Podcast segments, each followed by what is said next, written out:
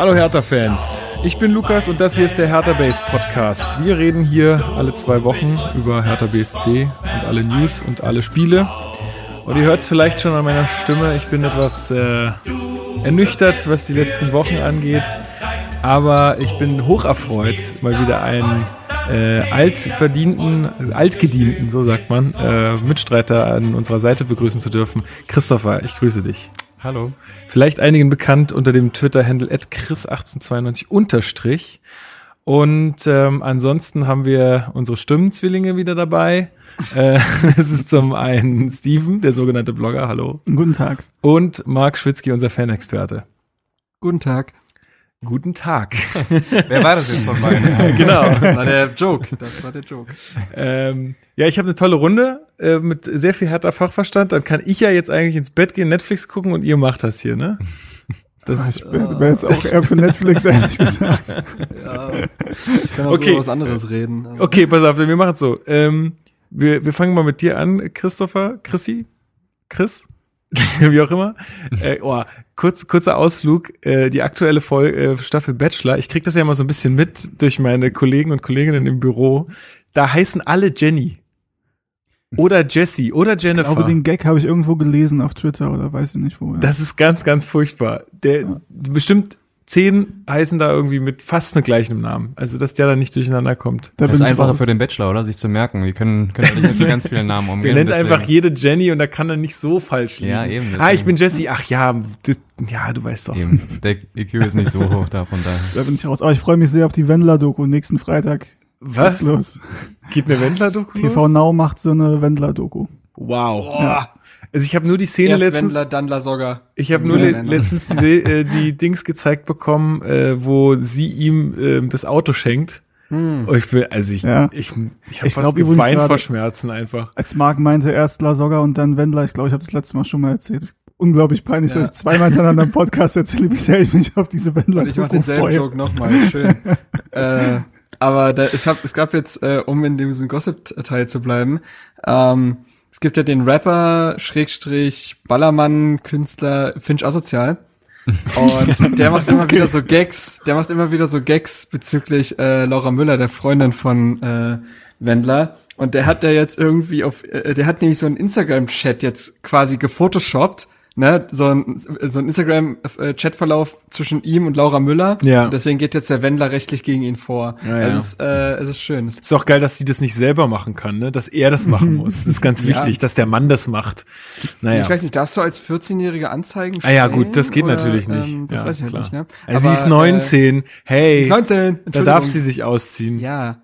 Ähm, können wir nicht einfach einen Wender-Podcast machen? Das ist Wäre eigentlich Aktuell- witziger, ne? Zumal seine Ex sich auch ausgezogen hat. Ihr das gesehen? Nein. Ja. Ihr seid Nein. ja top informiert hier. Ja. Wurde mir so auf. Zugetragen. Ja. Das ist leider alles an mir vorbeigegangen. Chrissy war in der Weltgeschichte unterwegs. und Echt, hat Chrissy hat Matthäus Kunja einfach mitgebracht, ne? Aus Brasilien und Noch nicht, aber der kommt ja jetzt. ja, der kommt. Aber das Schlimme ist, es wird ja thematisch auch nicht viel besser, wenn wir über die Spiele reden. tatsächlich. Nee, es ist ist es ähnliches ähnlich Niveau. peinlich. Ja, also, das stimmt. Hertha-Spiele sind aktuell eher so wie Dschungelcamp. Alle gucken's, aber keiner will so richtig zugeben. Ja. Äh, fangen wir doch mal damit an. Christopher, wie viel Bock hast du gerade äh, auf Hertha BSC auf einer Skala von 1 bis 10, wo 10 äh, richtig viel Bock ist? Oh, muss ich, muss ich ehrlich sein? Naja, Ja. ich glaube, ich würde es aktuell so bei zwei oder drei einschätzen. Wow. Ja. Okay. Ja, da, da bin ich dabei. Geht's dir ähnlich, Steven? Ja, zwei, drei. Ich denke so.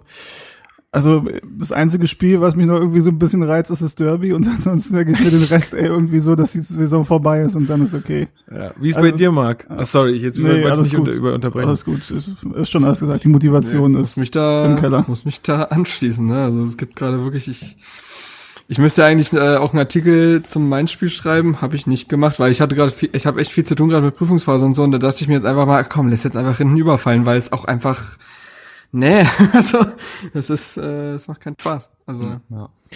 Was Spaß macht, ist, dass wir eine, eine tolle neue iTunes-Rezension bekommen haben. Oha. Äh, von Nico BSC, fünf Sterne am äh, 1. Februar. Und der schreibt, danke für den tollen Podcast. In der Woche höre ich ziemlich viele Fußball-Podcasts und ich freue mich jedes Mal ganz besonders, wenn es hier eine neue Folge gibt. Es ist eine tolle Mischung aus Kompetenz, ja, Okay. Und Unterhaltung. Ja, okay, da gebe ich dir recht. Nach der Folge ist man jedenfalls gut informiert und irgendwie hilft man, ähm, hilft das dann auch die fußballerischen Trockenperioden der Hertha zu überstehen. Zum Schluss will ich noch sagen, dass ich es toll finde, dass die Macher auch regelmäßig Haltung zeigen.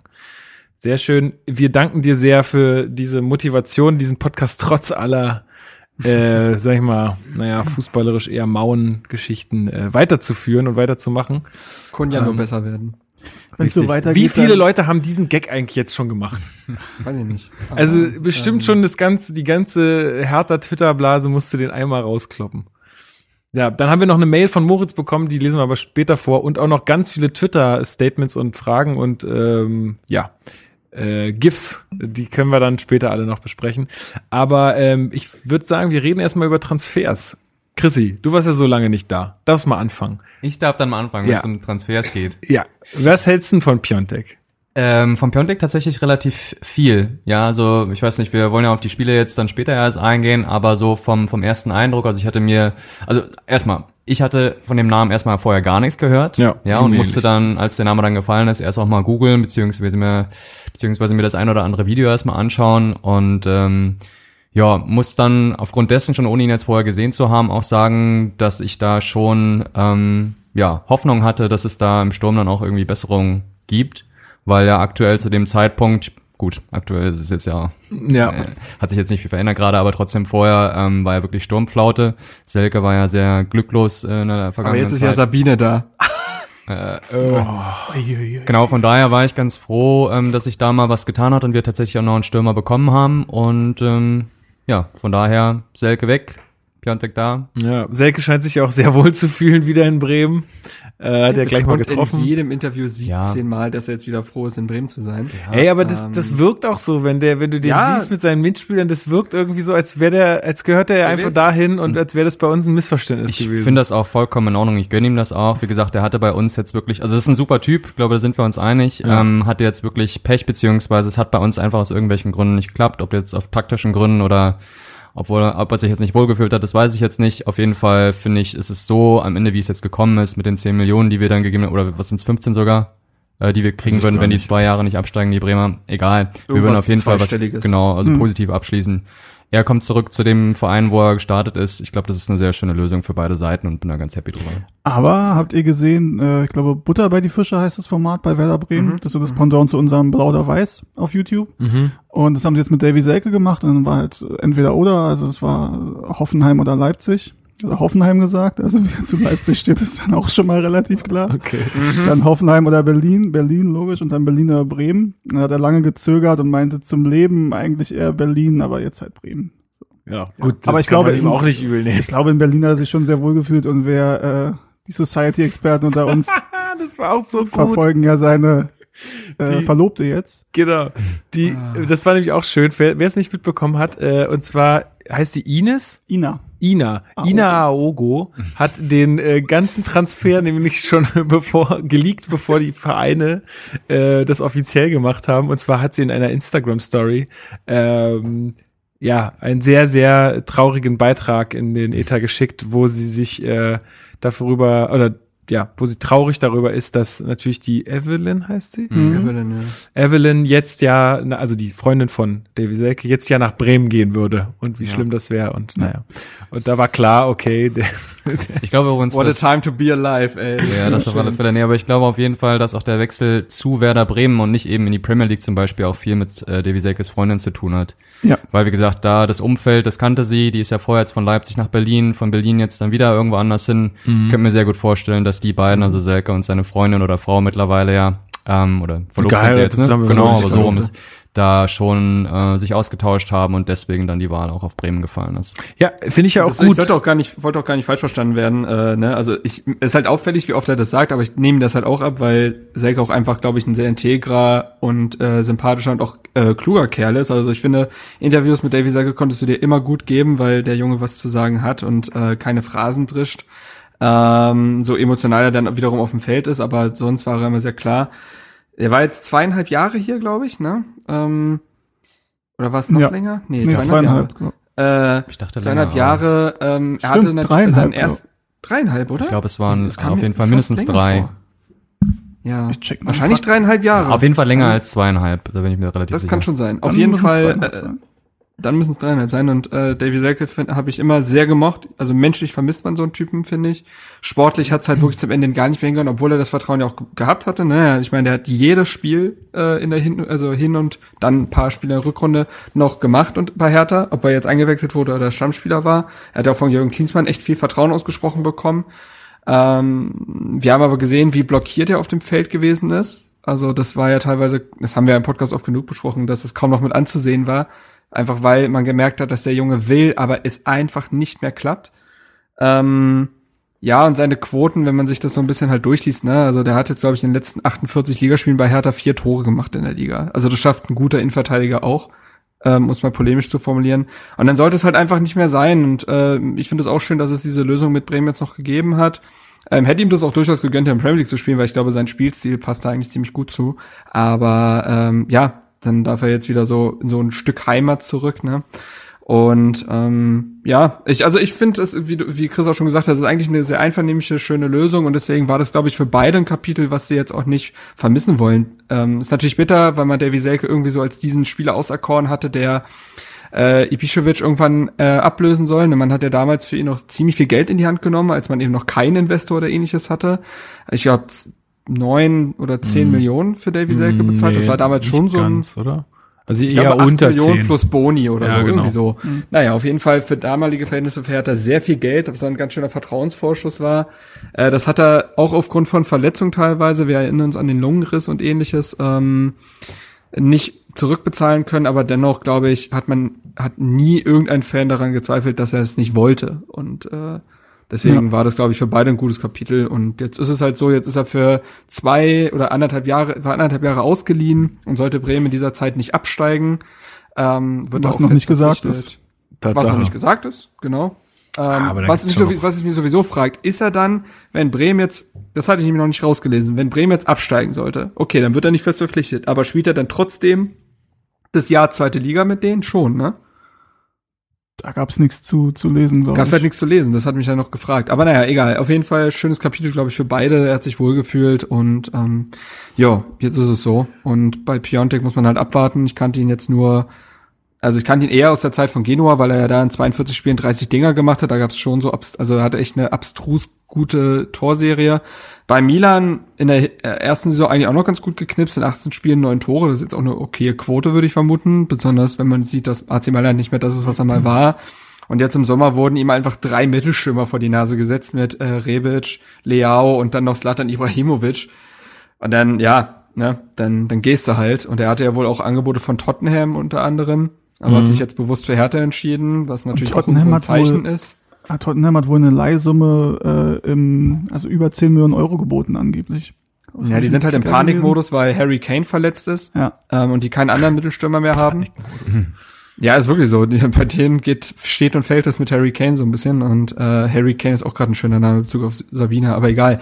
Ähm, äh, ähm, ja, nee, aber deswegen, äh, ich bin auf Piontek sehr gespannt. Der hat ja schon mal bei seinem Tor gegen Schalke bewiesen, was er kann. Zwei Ballkontakte, zack. Und ja, jetzt bin ich auch sehr gespannt, wobei die Ablösesumme natürlich echt Druck bedeutet, ne? Ja. Ja, also der ist ja auch, aber der macht für auf mich so den Eindruck, als wäre er schon irgendwie ein Spieler, der jetzt, also der auch Erfolg haben will. Er hat auf seiner Pressekonferenz, wo er war, glaube ich, sogar gesagt, sowas wie, na ja, ich, ich will halt hier schon in zwei Jahren Champions League äh, spielen. Da habe ich auch gedacht, hm, Junge, da weißt du aber nicht, zu welchem Verein du gegangen bist. Und du weißt nicht, in welcher Liga du anscheinend bist. Weil ich finde, das ist schon irgendwie eine Aussage, puh. Aber da siehst du, dass Das offensichtlich, Klinsmann-Denken übernommen. ja, dass Klinsmann offensichtlich, offensichtlich Wirkung hat in den Gesprächen mit den Spielern. Und dass die das dann ihm abkaufen. Ja, Weil ich glaube, wenn er nicht daran glauben würde, wäre er halt wirklich nicht gekommen. okay, aber das Frage, die Frage ist ja, wie nachhaltig ist das Ganze? Weil Ja. wenn in, in anderthalb Jahren klar ist, hier geht's immer noch irgendwie um die goldene Ananas. Kalu, Kalu hat auch immer gesagt, er will in der Champions League mit spielen. Von daher. Und den DFB-Pokal gewinnen. Ja, DFB-Pokal. Piontek hat er, glaube ich, noch im Oktober gesagt, wenn das nächste Mal transferiert wird, will er irgendwie 70 Millionen oder so bringen. Also siehst du, also hat jetzt nicht ganz geklappt. Hat jetzt nicht ganz geklappt, ähm, aber da siehst du ja, was sein Denken ist und ich glaube schon, dass der jetzt äh, nicht davon ausgeht, dass er jetzt fünf Jahre bei Hertha spielt. Nee. glaube ich. Nee, auch. Und ich gehe auch davon aus- Jetzt den Ich gehe auch davon aus, dass er jetzt in dieser Saison jetzt nicht davon, äh, weiß ich nicht, dass er da jetzt mit einem europäischen Platz oder sowas rechnet. Ich meine, der, der Ja, hat diese Saison nicht mehr. Nee, eben, klar. Ja, und dann. Ja, und ja, das wird eng. Ähm, aber im nächsten Jahr werden die Karten neu gemischt und ich meine, ich finde es grundsätzlich gut, wenn man sich da Ziele setzt, auch wenn die sehr hoch gesetzt sind. Ja. Ja, zumal ich glaube, Piontek denkt halt wirklich so, dass er jetzt halt, bei Milan wurde nicht auf ihn gesetzt, jetzt hat er mit Hertha einen Verein, der auf ihn setzen wird. Also klar, da gibt's gar keinen Zweifel, dass der jetzt auf Anhieb Stürmer Nummer eins ist und bleibt. Und ähm, bei Tottenham wäre zum Beispiel die, das ist ja gewesen, er geht dahin, dann ist Harry Kane wieder fit und da ist er wieder nur Stürmer Nummer zwei. Also er wollte jetzt, glaube ich, echt den Verein haben mit 24, wo er mal so, weiß ich nicht, zwei Jahre am Stück spielt und sich für mehr empfiehlt. Aber klar, äh, auch er wird nicht zu einem Top-Verein wechseln, wenn er zwar ganz ordentlich performt, aber Hertha in der Zeit nix reißt, dann äh, wird das Interesse für ihn auch kleiner. Also es müssen schon beide Seiten irgendwie jetzt funktionieren in den nächsten paar Jahren. Ähm, aber klar, die großen Ziele, die strebt mir ja nun mal sowieso im Gesamtverein an. Und da passt seine Zielsetzung natürlich dazu, ist ja klar. Ja. Was man halt noch sagen muss, Milan hat ähm, vor einem Jahr 38 Millionen, glaube ich, irgendwie so in dem Rahmen für ihn bezahlt. Haben jetzt 22, 23 Millionen bezahlt, nach dem, was man hört, ist schon ein ganz guter Deal, muss man sagen. War er jetzt nicht in dem Jahr, er war nicht verletzt. Er hat jetzt zwar in der, im zweiten Halbjahr bei Milan, also in der Hinrunde nicht mehr so gut getroffen, aber trotzdem ist es äh, vom Marktwert her echt in Ordnung, was man dafür bezahlt hat. Mhm. Und da können wir vielleicht noch drauf eingehen später, aber ich habe ja jetzt auch, wie gesagt, meinen Artikel geschrieben zu den Hertha-Transfers. Und bei den vier Spielern, jetzt sind aktuell natürlich nur drei da, weil Toussaint noch kommt. Ähm, aber Kunja auch noch. ich finde, 75 Millionen auf dem Haufen sehen natürlich erstmal extrem krass aus. Und es war auch so, dass ich erstmal damit nicht umgehen konnte. So richtig, weil man diese Summe einfach nicht kennt. So, und weil man immer erstmal denkt, oh scheiße, das floppt alles.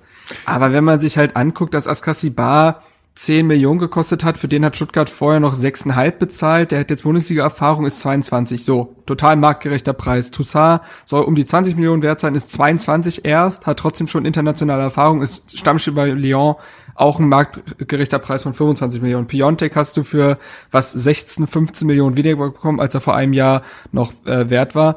Und äh, Kunja, für den hat Leipzig 15 bezahlt und wir zahlen anderthalb Jahre später oder zweieinhalb, ich weiß nicht, eineinhalb Jahre später drei Millionen mehr. Also das ist alles, das sind jetzt keine so verrückten Dinge, wie, wie es teilweise dargestellt wird, finde Ja, aber es ist trotzdem verrückt, einfach so viel Geld äh, in einer Winterpause in die, in die Ja. Hand zu nehmen, Ja. wo man nicht weiß, wer ist im Sommer Trainer, wo man nicht weiß, wie, wie wird man diese Saison jetzt irgendwie abschließen, ob man das überhaupt noch gut hinkriegt. Also es ist schon, schon irgendwie Aber ziemlich ich verrückt. Und ich habe irgendwo gelesen, dass äh, fast, ähm, äh, nee, dass wir die Mannschaft auf der, also weltweit die Mannschaft waren, die die meiste Kohle rausgehauen hat in der. Winterpause. Ja. Ja, aber wie gesagt, also ich glaube, äh, die Spieler hätte man wahrscheinlich sonst nicht auch gar nicht bekommen. Also bei Askasibar war das Fenster jetzt da, weil Stuttgart zu dem Zeitpunkt keinen Trainer hatte und Zweitligist ist. Zack. Äh, Toussaint hat man irgendwie halt durch, dieses, durch diesen Leihdeal irgendwie bekommen. Das hätte wahrscheinlich sonst auch nicht geklappt. Äh, Piontek hatte jetzt diese besondere Situation, dass er nicht gespielt hat. Und Ja, gebe ich dir- Kunja, auf den wurde auch nicht gesetzt. Also ich, ich glaube, dir- vielleicht waren das auch einfach perfekte Zeitpunkte. Klar gebe ich dir grundsätzlich recht, aber ich ist also du kennst ja mein Motto getreu der FDP lieber nicht transferieren als falsch transferieren. Ja, da müssen wir nochmal drüber Äh, reden aktuell, aber äh, ja. Ja, ich bin äh, also nicht falsch verstehen, ne? Also das FDP fern. Ich glaube, bei Einspielern ist der Punkt, die Transfers machen für sich alle Sinn. Es ist unfassbar viel Geld, was jetzt auf einmal ausgegeben wurde. Ich glaube, es war auch mehr, als man ursprünglich geplant hat, aber gerade mit, mit Piontek hat sich jetzt wahrscheinlich auch so ein Fenster aufgetan, wo man dachte, okay, wenn wir jetzt nicht, nicht jetzt zuschlagen, schlägt irgendwann anders zu und im Sommer ist der Spieler nicht mehr für uns verfügbar. Ähm, die Sache ist halt einfach, wenn wir natürlich so weiterspielen wie ähm, in den darüber Spielen, die wir jetzt reden. noch besprechen, dann es bringt es auch nichts, dass die irgendwie ein hohes Potenzial haben und die Ablösesummen an sich für die okay waren angesichts ihres E- Entwicklungspotenzials, weil dann werden die trotzdem im Wert sinken. Ja. Und wir müssen jetzt halt anfangen. Ja, ist richtig, aber natürlich ist es jetzt, du musst einfach jetzt anfangen irgendwie, dass du mal eine Spielidee auf dem Platz siehst, wo es hingehen soll. Also das ist ja aber doch da auch, äh, das sollen doch auch Wintertransfers bewirken, oder? Kurzfristige Effekte.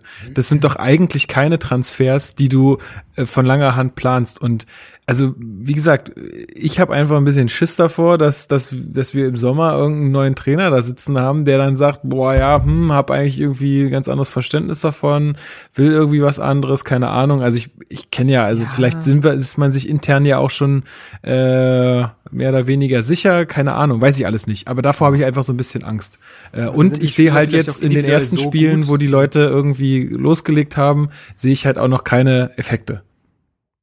Aber ich glaube, die Spieler sind schon individuell so gut, die vier jetzt, würde ich jetzt mal äh, einfach mal in den Raum stellen, dass da kein Trainer sagen wird, um Gottes Willen, was habt ihr denn da geholt? Da kann ich ja gar nichts mit anfangen. Das, das sehe ich jetzt nicht. Ähm, Oh, aber bei Löwen, der war jetzt auch nicht so schlecht. Ist auch weg. Ja, also ich würde es grundsätzlich aber genauso sehen, aber man muss mal erstmal sagen, von den vier Neuzugängen haben bislang erstmal zwei nur gespielt, das sind nur 50 Prozent. Und wenn man jetzt sich nur diese einzelnen Spiele anguckt, also Askasiba, ähm, wie gesagt, ich kannte den jetzt vorher gar nicht so, der ist mir gar nicht so aufgefallen, finde ich, hat persönlich, also von seiner Leistung her, sehr gute Spiele gemacht, auch wenn es am Ende vom Resultat, vom Ergebnis dann äh, für Hertha nicht gereicht hat, aber Askasiba ähm, hat mich überzeugt.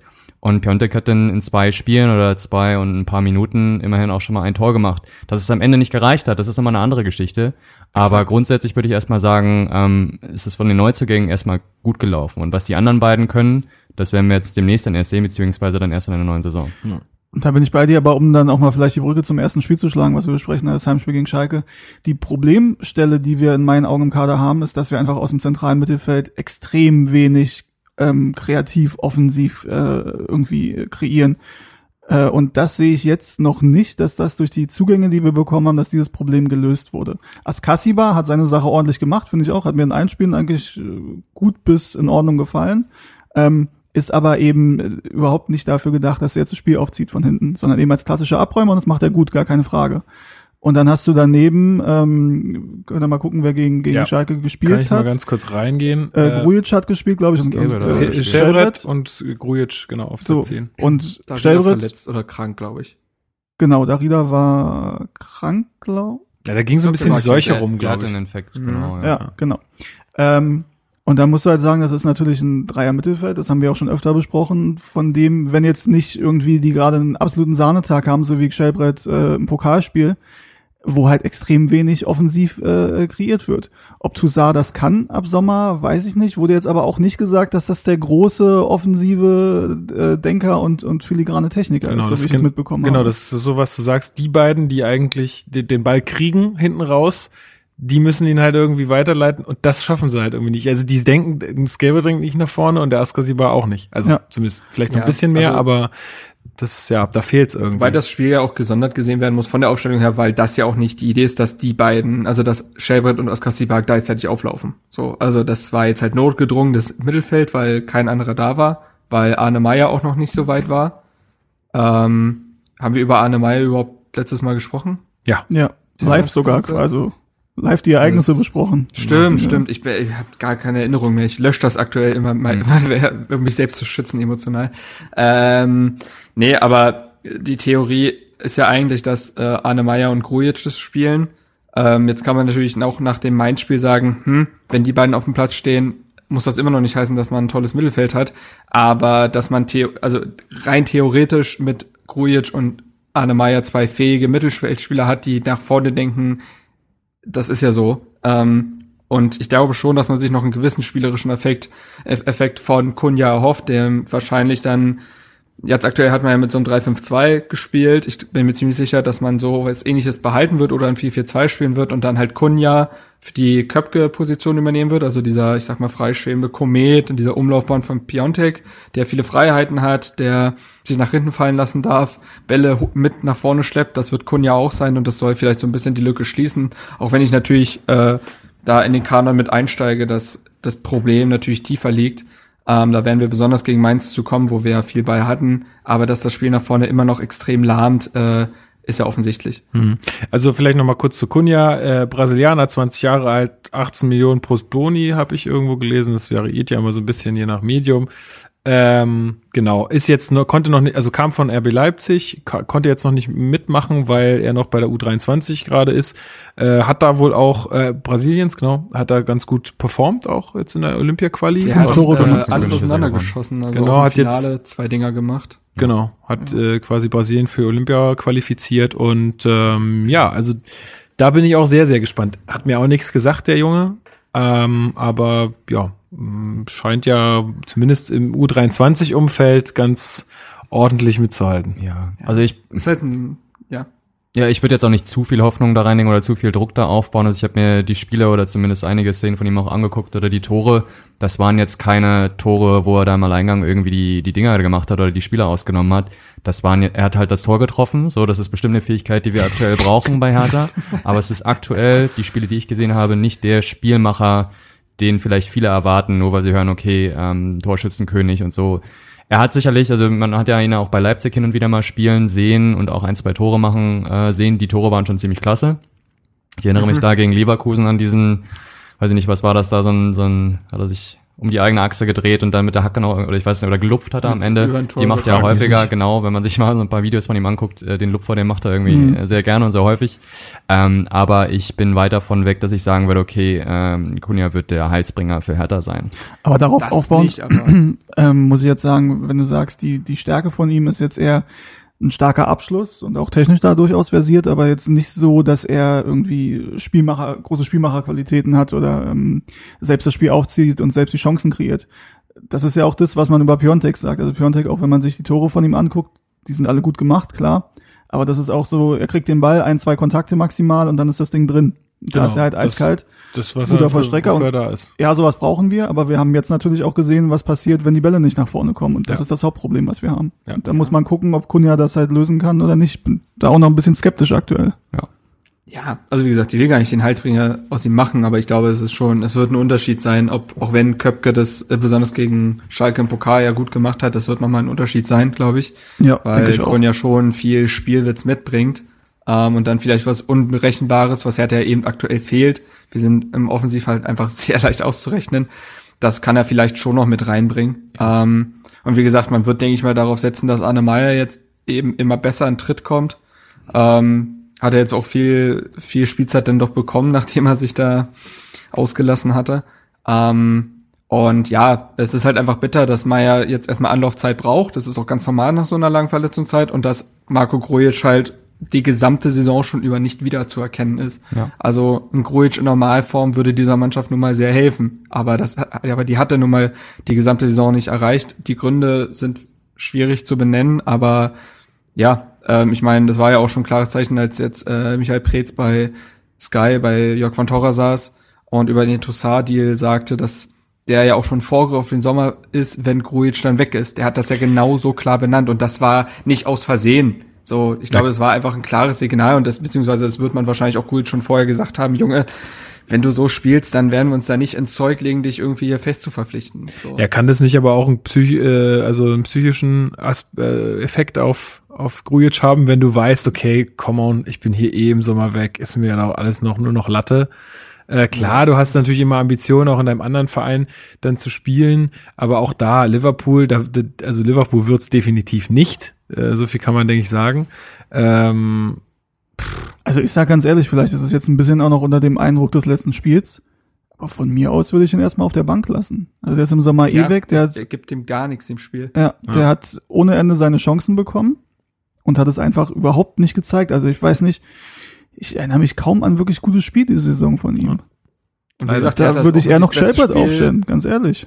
Er hat das beste Spiel offensiv unter Klinsmann war das Pokalspiel gegen, äh, gegen Schalke und wer stand da nicht auf dem Feld? Marco Grujic. Also ähm, sicherlich auch da wieder, man darf es nie an Einzelpersonen festmachen, aber dass Grujic dieser Mannschaft aktuell nicht viel zu geben scheint und das Spiel eher lahmt als alles andere und Voll. einfach einfach so dermaßen phlegmatisch wirkt, dass man wirklich man will wirklich durch den Fernseher greifen und ihn packen und mal schütteln. So, das ist wirklich, das macht einen wahnsinnig.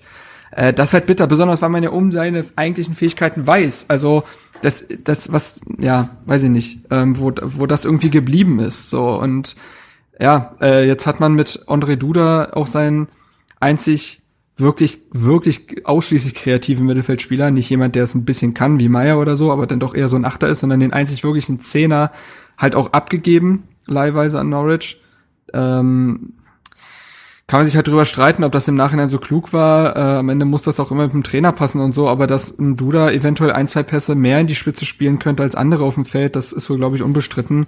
Ähm, auch dass Salomon Kalou in solchen Fällen, wo man Ballbesitz hat und irgendwie nicht durchkommt, eventuell mit einem Dribbling wie damals gegen Gladbach, ne, man erinnert sich, äh, vielleicht auch mal durchbrechen könnte. Das ist halt irgendwie, vielleicht beschneidet man sich da seine eigenen Fähigkeiten auch so ein bisschen äh, oder seines eigenen äh, Materials. Und das ist halt schon irgendwie gerade eine sehr, sehr schwierige Kiste. Ja.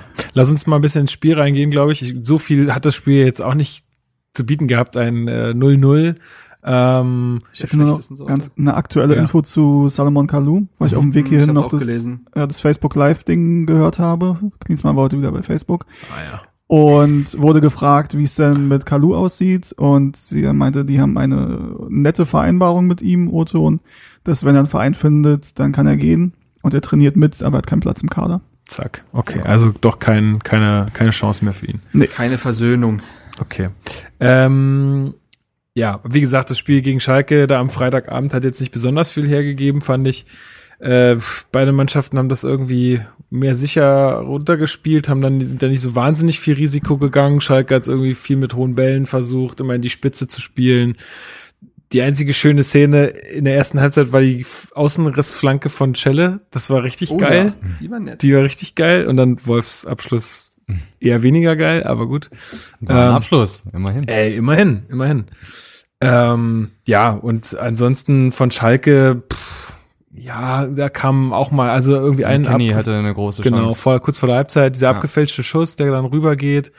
Ähm, und dann auch einmal, da vielleicht können wir da noch mal kurz ein bisschen über Boyata sprechen, den wir ja auch äh, relativ gelobt haben, der auch, glaube ich, immer noch äh, einer der konstantesten Teil Europas ist. Ja. Das meinte ich meinte eigentlich der Welt. Nein, aber äh, der halt einen krassen Bock schießt, also auch zum wiederholten Mal jetzt oder hat er ja jetzt immer mal wieder solche kleinen Wackler drin zumindest mhm. und wo Ramans dann verpasst, die dicke Chance irgendwie reinzumachen. Äh, und dann wird, ähm, und ich dann, dann finde, dann wird's interessant, dann würden, werden nämlich Meier und äh, Piontek eingewechselt. Mhm. Wir hatten noch drüber gesprochen in der letzten Folge, dass Meier sich vielleicht et etwas mit Pfiffen kon konfrontiert äh, sehen muss, wenn er eingewechselt wird. Das hat Klimans, äh, Klim Klimansland, wollte ich schon sagen. Klimawandel. Klinsmann äh, hat das gut. Äh, Wieso haben wir dazu noch Klimanswandel ist der Titel der Folge. So, komm. Klimanswandel. Okay. Ja, muss aber auch ein Wandel äh, stattfinden jetzt beim nächsten Spiel. Oder? Ja, ja. Gut. Ähm, genau, dass er von Piontek und Meyer. Genau, dass er da durch seine Aussagen halt äh, ein bisschen Pfiff ernten wird, aber das hat äh, Klinsmann ja ganz gut moderiert, wenn man es mal so sagen will, und hat halt Piontek gleichzeitig eingewechselt, sodass da gar hm. kein Fokus auf Meyer war.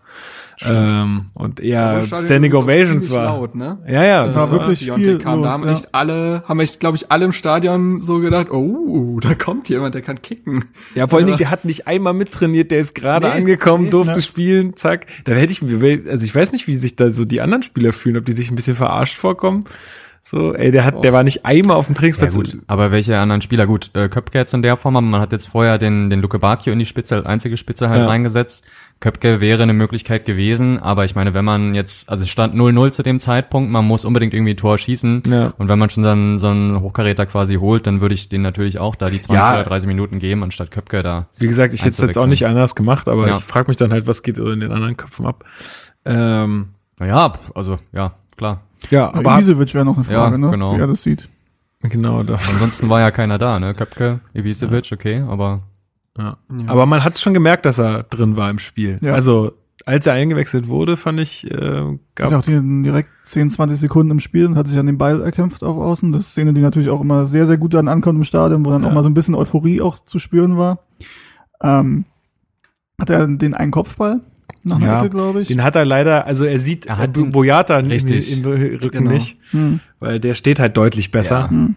Aber gut, das, äh, ja, der ist ja halt Stürmer. Ja, war Debüt in Ordnung und wir hatten ja auch danach Diskussionen auf Twitter, ob das jetzt ein absoluter Grottenkick war oder ob das ein kleiner Schritt in die richtige Richtung war. Und ich hatte aus der Stadionsicht tatsächlich da noch ein ganz gutes Gefühl. Also, dass es jetzt kein Superspiel war, war mir, habe ich, ne, das ist logisch, aber es war mir auch vorher eigentlich klar. Ähm, muss aber sagen, das ist halt immer dieses Ding, wenn du gegen den Gegner spielst, der, der eine deutlich bessere Saison spielt, die haben ja auch gegen Gladbach das Spiel habe ich gesehen, da haben sie mir sehr gut gefallen. Äh, und dann ist natürlich immer, wenn du dann die, die defensiv eingestellte Mannschaft bist und du eigentlich alles wegverteidigst und sie haben bis auf die, die eine Szene eigentlich alles wegverteidigt, dann sagst du erstmal, es ist in Ordnung. Und wenn du dann noch ein, zwei Chancen hast, wo mit ein bisschen mehr Glück, also das Ding von, von Piontek und in der letzten Minute von Mittelstädt, mhm. die Szene, ah, ja, stimmt, ja. wo dann vielleicht noch mit Glück auch das 1-0 machst, fand ich das erstmal in Ordnung und auch ein bisschen Mut bringt fürs, fürs Pokalspiel, dass es jetzt nichts Großes war, spielerisch, ja, war klar. Ähm, musst du aber sehen, dass natürlich auch der Gegner eine gewisse Qualität auf dem Platz hat und die hast du quasi komplett ähm, ähm, ihm weggenommen und deswegen fand ich das so erstmal okay. Wenn man natürlich Zumal du ja, zumal du ja nach einem 1 zu 1 gegen den Tabellensechsten Punkt im Abschiedskampf mitnimmst. Ne? Also in ein paar Richtig. Wochen blickt man auf so ein Spiel zurück, denkt sich, okay, war, also ist egal, wie wir da gespielt haben, aber wir haben gegen Tabellensechsten Punkt genommen. So, das würde Bremen oder so würden das aktuell nehmen. Also äh, deswegen klar, aber das war schon teilweise wirklich sehr sehr dürftig. Aber klar ging mit Meier, der sicherlich noch nicht, da war noch nicht alles Gold, was glänzt, aber Meier hat in dem Spiel so zwei Pässe wieder gespielt, so Steckpässe auch auf Piontek. Die kann kein anderer bei Hertha aktuell spielen. So, das ist einfach so. Und äh, da siehst du halt, was für einen Wert er haben kann. Äh, ich glaube, wenn er dann wirklich bei 100 Prozent ist, im Rhythmus ist äh, und so, dann wird der so dermaßen wichtig werden. Und äh, klar, Piontek hatte sofort irgendwie so eine Wirkung.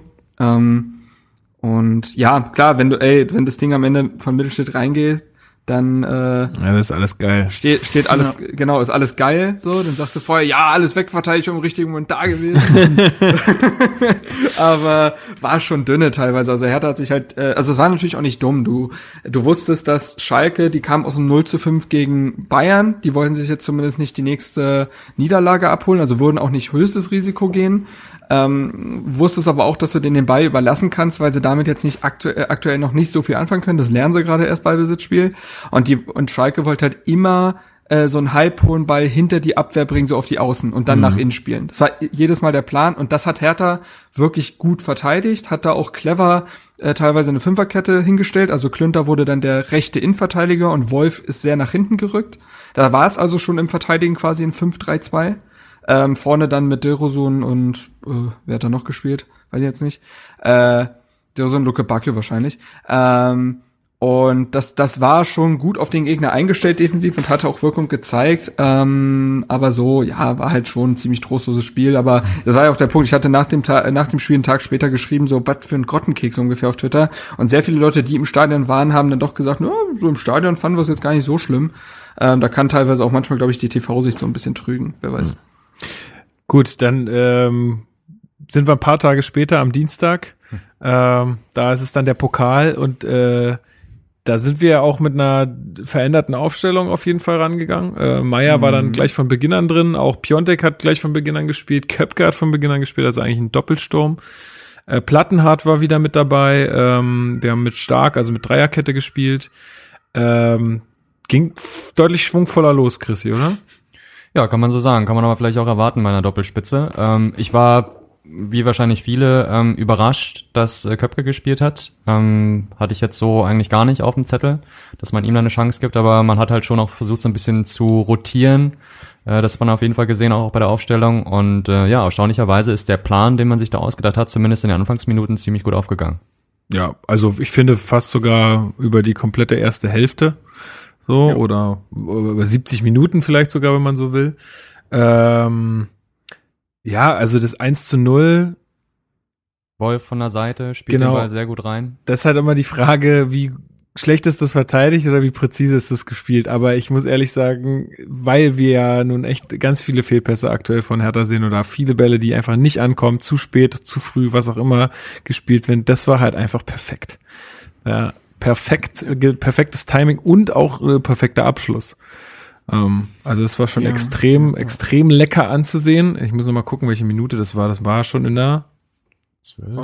Zwölften, ja, zwölfte Minute, genau, von Köpke. Und ich war echt überrascht. Also ich hatte mir leider nichts ausgerechnet für diesen Pokalabend.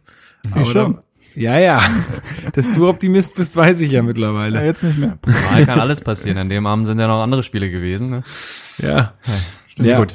Ja, genau. Nee, was mich erstaunt hat, also A, habe ich es erstmal Köpke gegönnt, ne? Es war toll, dass er auch mal gezeigt hat, okay, weil er kann es ja doch irgendwie, er schafft es auch mal irgendwie den Ball äh, unterzubringen, auch im Oberhaus, also auch in der ersten Liga, weil ich jetzt lange Zeit jetzt äh, auch einfach gedacht hatte, okay, Köpke in der ersten Liga, das passt einfach nicht, der hat einfach nicht die Fähigkeiten, da sich auch zu zeigen.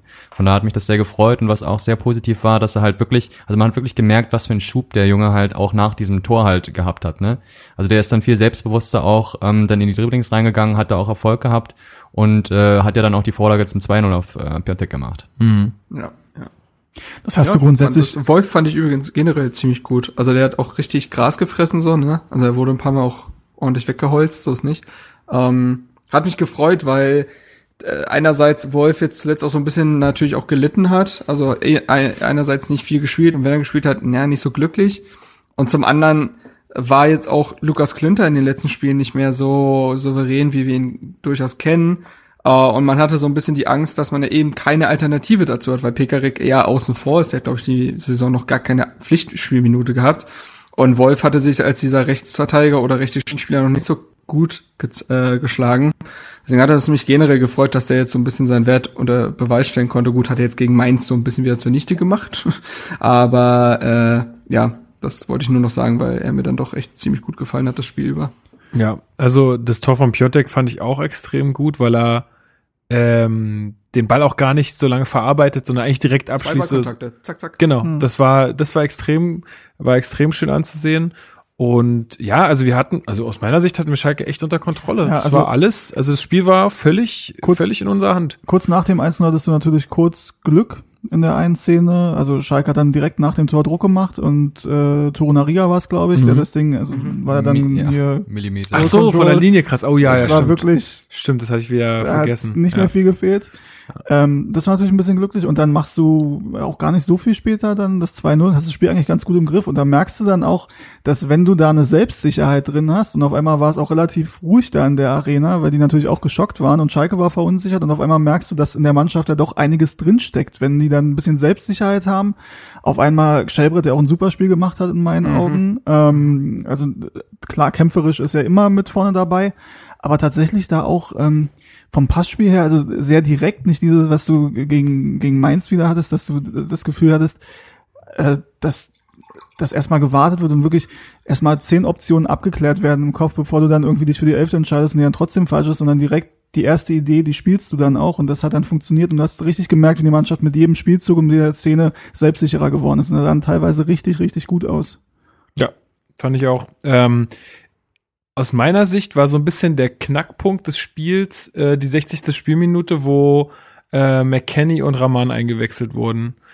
Ähm, weil mhm. da ging es irgendwie deutlich mehr dann irgendwie in, in, Richtung unserem Tor oder eigentlich die komplette zweite Hälfte war ja schon äh, mehr Schalke am Drücker und dann äh, wird Mittelstädt eingewechselt, wahrscheinlich als Reaktion darauf, ähm, auf, auf, diesen, auf diesen Doppelwechsel für Plattenhardt, wo ich mich gewundert habe, warum nimmt er jetzt die, und das hatten wir hier auch schon besprochen, die defensivere Variante des äh, Außenverteidigers ja. raus bei einem Stand vom 2 zu 0 und bringt Mittelstädt. Ich glaube, das hatte den Grund, weil Herthas Offensivbemühungen doch mit der Zeit deutlich eingeschlafen sind. Also defensiv stand man schon noch sicher, aber man hat halt einfach für keine Entlastung mehr gesorgt und ähm, dafür ist Plattenhardt ja nun auch nicht bekannt, ähm, der dann ja eher mal die defensive, äh, also die sichere Variante nimmt. Und ich glaube, auch gestützt von Mittelstädts letzten sehr wirklich guten Auftritten in der Liga hat man sich dann für Mittelstädt entschieden, dass der dann zweimal defensiv Boah, so daneben übel. langt, ist natürlich wirklich, also das der absolute Worst Case. Ähm, aber ich glaube, das war zumindest die Idee, dass man sich so ein bisschen mehr Druck wieder auftat, um ein bisschen wieder aus der eigenen Hälfte rauszukommen, weil Schalke einen schon so langsam einschnürte. Und zumal du ja in diesem 3-5-2-System natürlich die Situation hast, dass die Außen noch mehr machen müssen, als wenn du jetzt im 4-3-3 genau. oder 4-2-3 einspielst. Und er hat der Wolf auch rausgenommen. Im Nachhinein musst du halt sagen, beide Wechsel waren nicht so glücklich. Auch wenn ich vorher gesagt, also ich war mit Plattenhardt in dem Spiel, aber das ist vielleicht auch meine persönliche Ansicht vom Plattenhardt und vom Fußball, dass ich halt mit der Spielweise nicht so viel anfangen kann, gerade in einem 3-5-2. Äh, und ich dachte tatsächlich, dass es ein guter Wechsel ist, da jetzt mal Mittelstädt zu bringen. Ähm, ja, hat sich dann rausgestellt, dass es leider keine gute Idee war. Ja. Also Mittelstädt muss man sagen, das muss einem wirklich ein bisschen leid tun, weil es war halt wirklich. Sah maximal unglücklich aus, ja. ja. Maximal. Maximal, maximal unglücklich. Ähm, ah, wenn ja. nur die Mittelstädt um Caligiuri ja. aufzuhalten. Ja, und die anderen Wechsel, also Luke Bakio hat jetzt auch nicht viel gebracht. Nö. Nee, aber tut er seit einer gewissen Weile auch nicht mehr so richtig, habe ich das Gefühl. Ja, selbiges ähm, gilt leider auch für De Rosu. Ja, wow, der ist ja völlig abgemeldet. Also habe ja. ich das, habe ich das, äh, ähm, habe ich den Eindruck. Obwohl er und auch er ja eigentlich unter Klinsmann ziemlich viel gespielt hat, ne? Also auch Derosan Ja, ja. hat er ja eigentlich echt durchgängig gesetzt. Ähm, ja, also nee, aber dann halt das erste Gegentor, ne, das 2 zu 1. Es ist ja, das kennt wirklich, also jeder, der Fußball spielt und guckt, weiß, 2 zu 0, gefährliches Ergebnis, kriegst du es 2 zu 1, fängst an zu schwitzen, fängst an nachzudenken, dann ist die Mannschaft meistens im Vorteil, die den Anschlusstreffer gemacht hat. Ähm, das Gegentor sieht halt wirklich unglücklich aus, weil Mittelstädt zu weit weg vom Caligiuri ist, dann halt ausrutscht, glaube ich. Ähm, und was ich, was man dazu sagen muss, er ist dann nicht alleine schuld, weil Torunariga in dem Moment pennt. Er muss viel früher da sein. Also die müssen den zu zweit stellen, aber Torunariga erst als Mittelschritt auf dem Boden liegt, denkt er sich, oh, jetzt kann ich auch mal in Zweikampf gehen. Und dann ist es halt schon zu spät. Und natürlich darf dieses Tor auch nicht fallen, weil das absolutes Torwart-Eck war und Jahrstein dann zum ersten Mal, nicht zum letzten Mal, zum ersten Mal äh, unglücklich aussah, weil den muss er auch halten. Also deswegen, das war, das war jetzt nicht nur Mittelstädt, äh, auch wenn er natürlich da am schlechtesten aussah, aber Torunariga muss dann früher nachrücken, früher mit in den Zweikampf gehen und Caligiuri stellen und der Ball darf dann auch im Anschluss nicht reingehen. Also ja. Ja. Ja. Darf nicht. So ist es. Ähm, ja, und dann kurz darauf äh, fällt dann auch so, sogar das 2-2 und die Hütte, also dann hast du halt auch gemerkt, dass das Stadion wieder Einfluss nimmt aufs Spiel. Ja. Ähm, Eine Situation, die wir leider so nicht haben oder nur sehr selten. Tatsache. Ja, Das, ist muss, es, das ja. musst du natürlich jetzt auch aber sagen. Ne? Das sage ich jetzt einfach so. Ich lässt ja immer wieder einfließen. Also wenn wir neues Stadion Nein, aber ich muss ja wirklich sagen, so eine Situation, wie du sie da hast, wenn du dann, also es war schon nach dem 1-2 im Endeffekt, das, das ist halt, klingt ein bisschen abgedroschen, aber ist halt wieder zwölfte Mann in dem Moment, weil halt alle wieder aufgepusht sind sofort. Genauso hast du es in der ersten Halbzeit gemerkt, als das Publikum nicht da war und Schalke verunsichert war, hast du es da halt komplett in die andere Richtung gemerkt. Und, Ja, das- wobei das halt auch vom Wettbewerb abhängig ist. Ne? Also es war jetzt Pokal, klar ist die Hütte da auf jeden Fall nochmal voll und andere Emotionen drin. Und ich meine, wir können das auch auf uns beziehen. Unser Spiel gegen Dresden, da war es ja genauso gut, nur auf unserer Seite. Da hat man auch in der letzten Minute den Ausgleich gemacht und am Ende dann im Elfmeterschießen gewonnen. Das war ja stimmungsmäßig ähm, top, aber ich gebe dir recht. Ähm, wichtig ist, dass die Hütte voll ist und das ist bei uns definitiv zu selten der Fall. Ja, und dann halt auch noch. und gegen Dresden war sie auch nur voll, weil 30.000 Und die sagen. Architektur äh, macht natürlich auch. Ja, aber gut, let's, äh, Ja. reden wir bestimmt Ähm, drüber. 2 zu 2. genau, Harit äh, schießt nach Viel Vorlage. vielleicht. Ja, Caligiuri. Genau, Caligiuri, genau. Caligiuri wieder äh, ins Zentrum reingespielt und da, ich weiß nicht, welcher Spieler es war, aber der ähm, quasi macht die Beine breit und überläuft den Ball. Damit hat keiner von unseren äh, Innenverteidigern gerechnet und so entsteht der Platz quasi ähm, für Harit, der dann letztendlich nur noch einschieben braucht oder den er halt reinballert.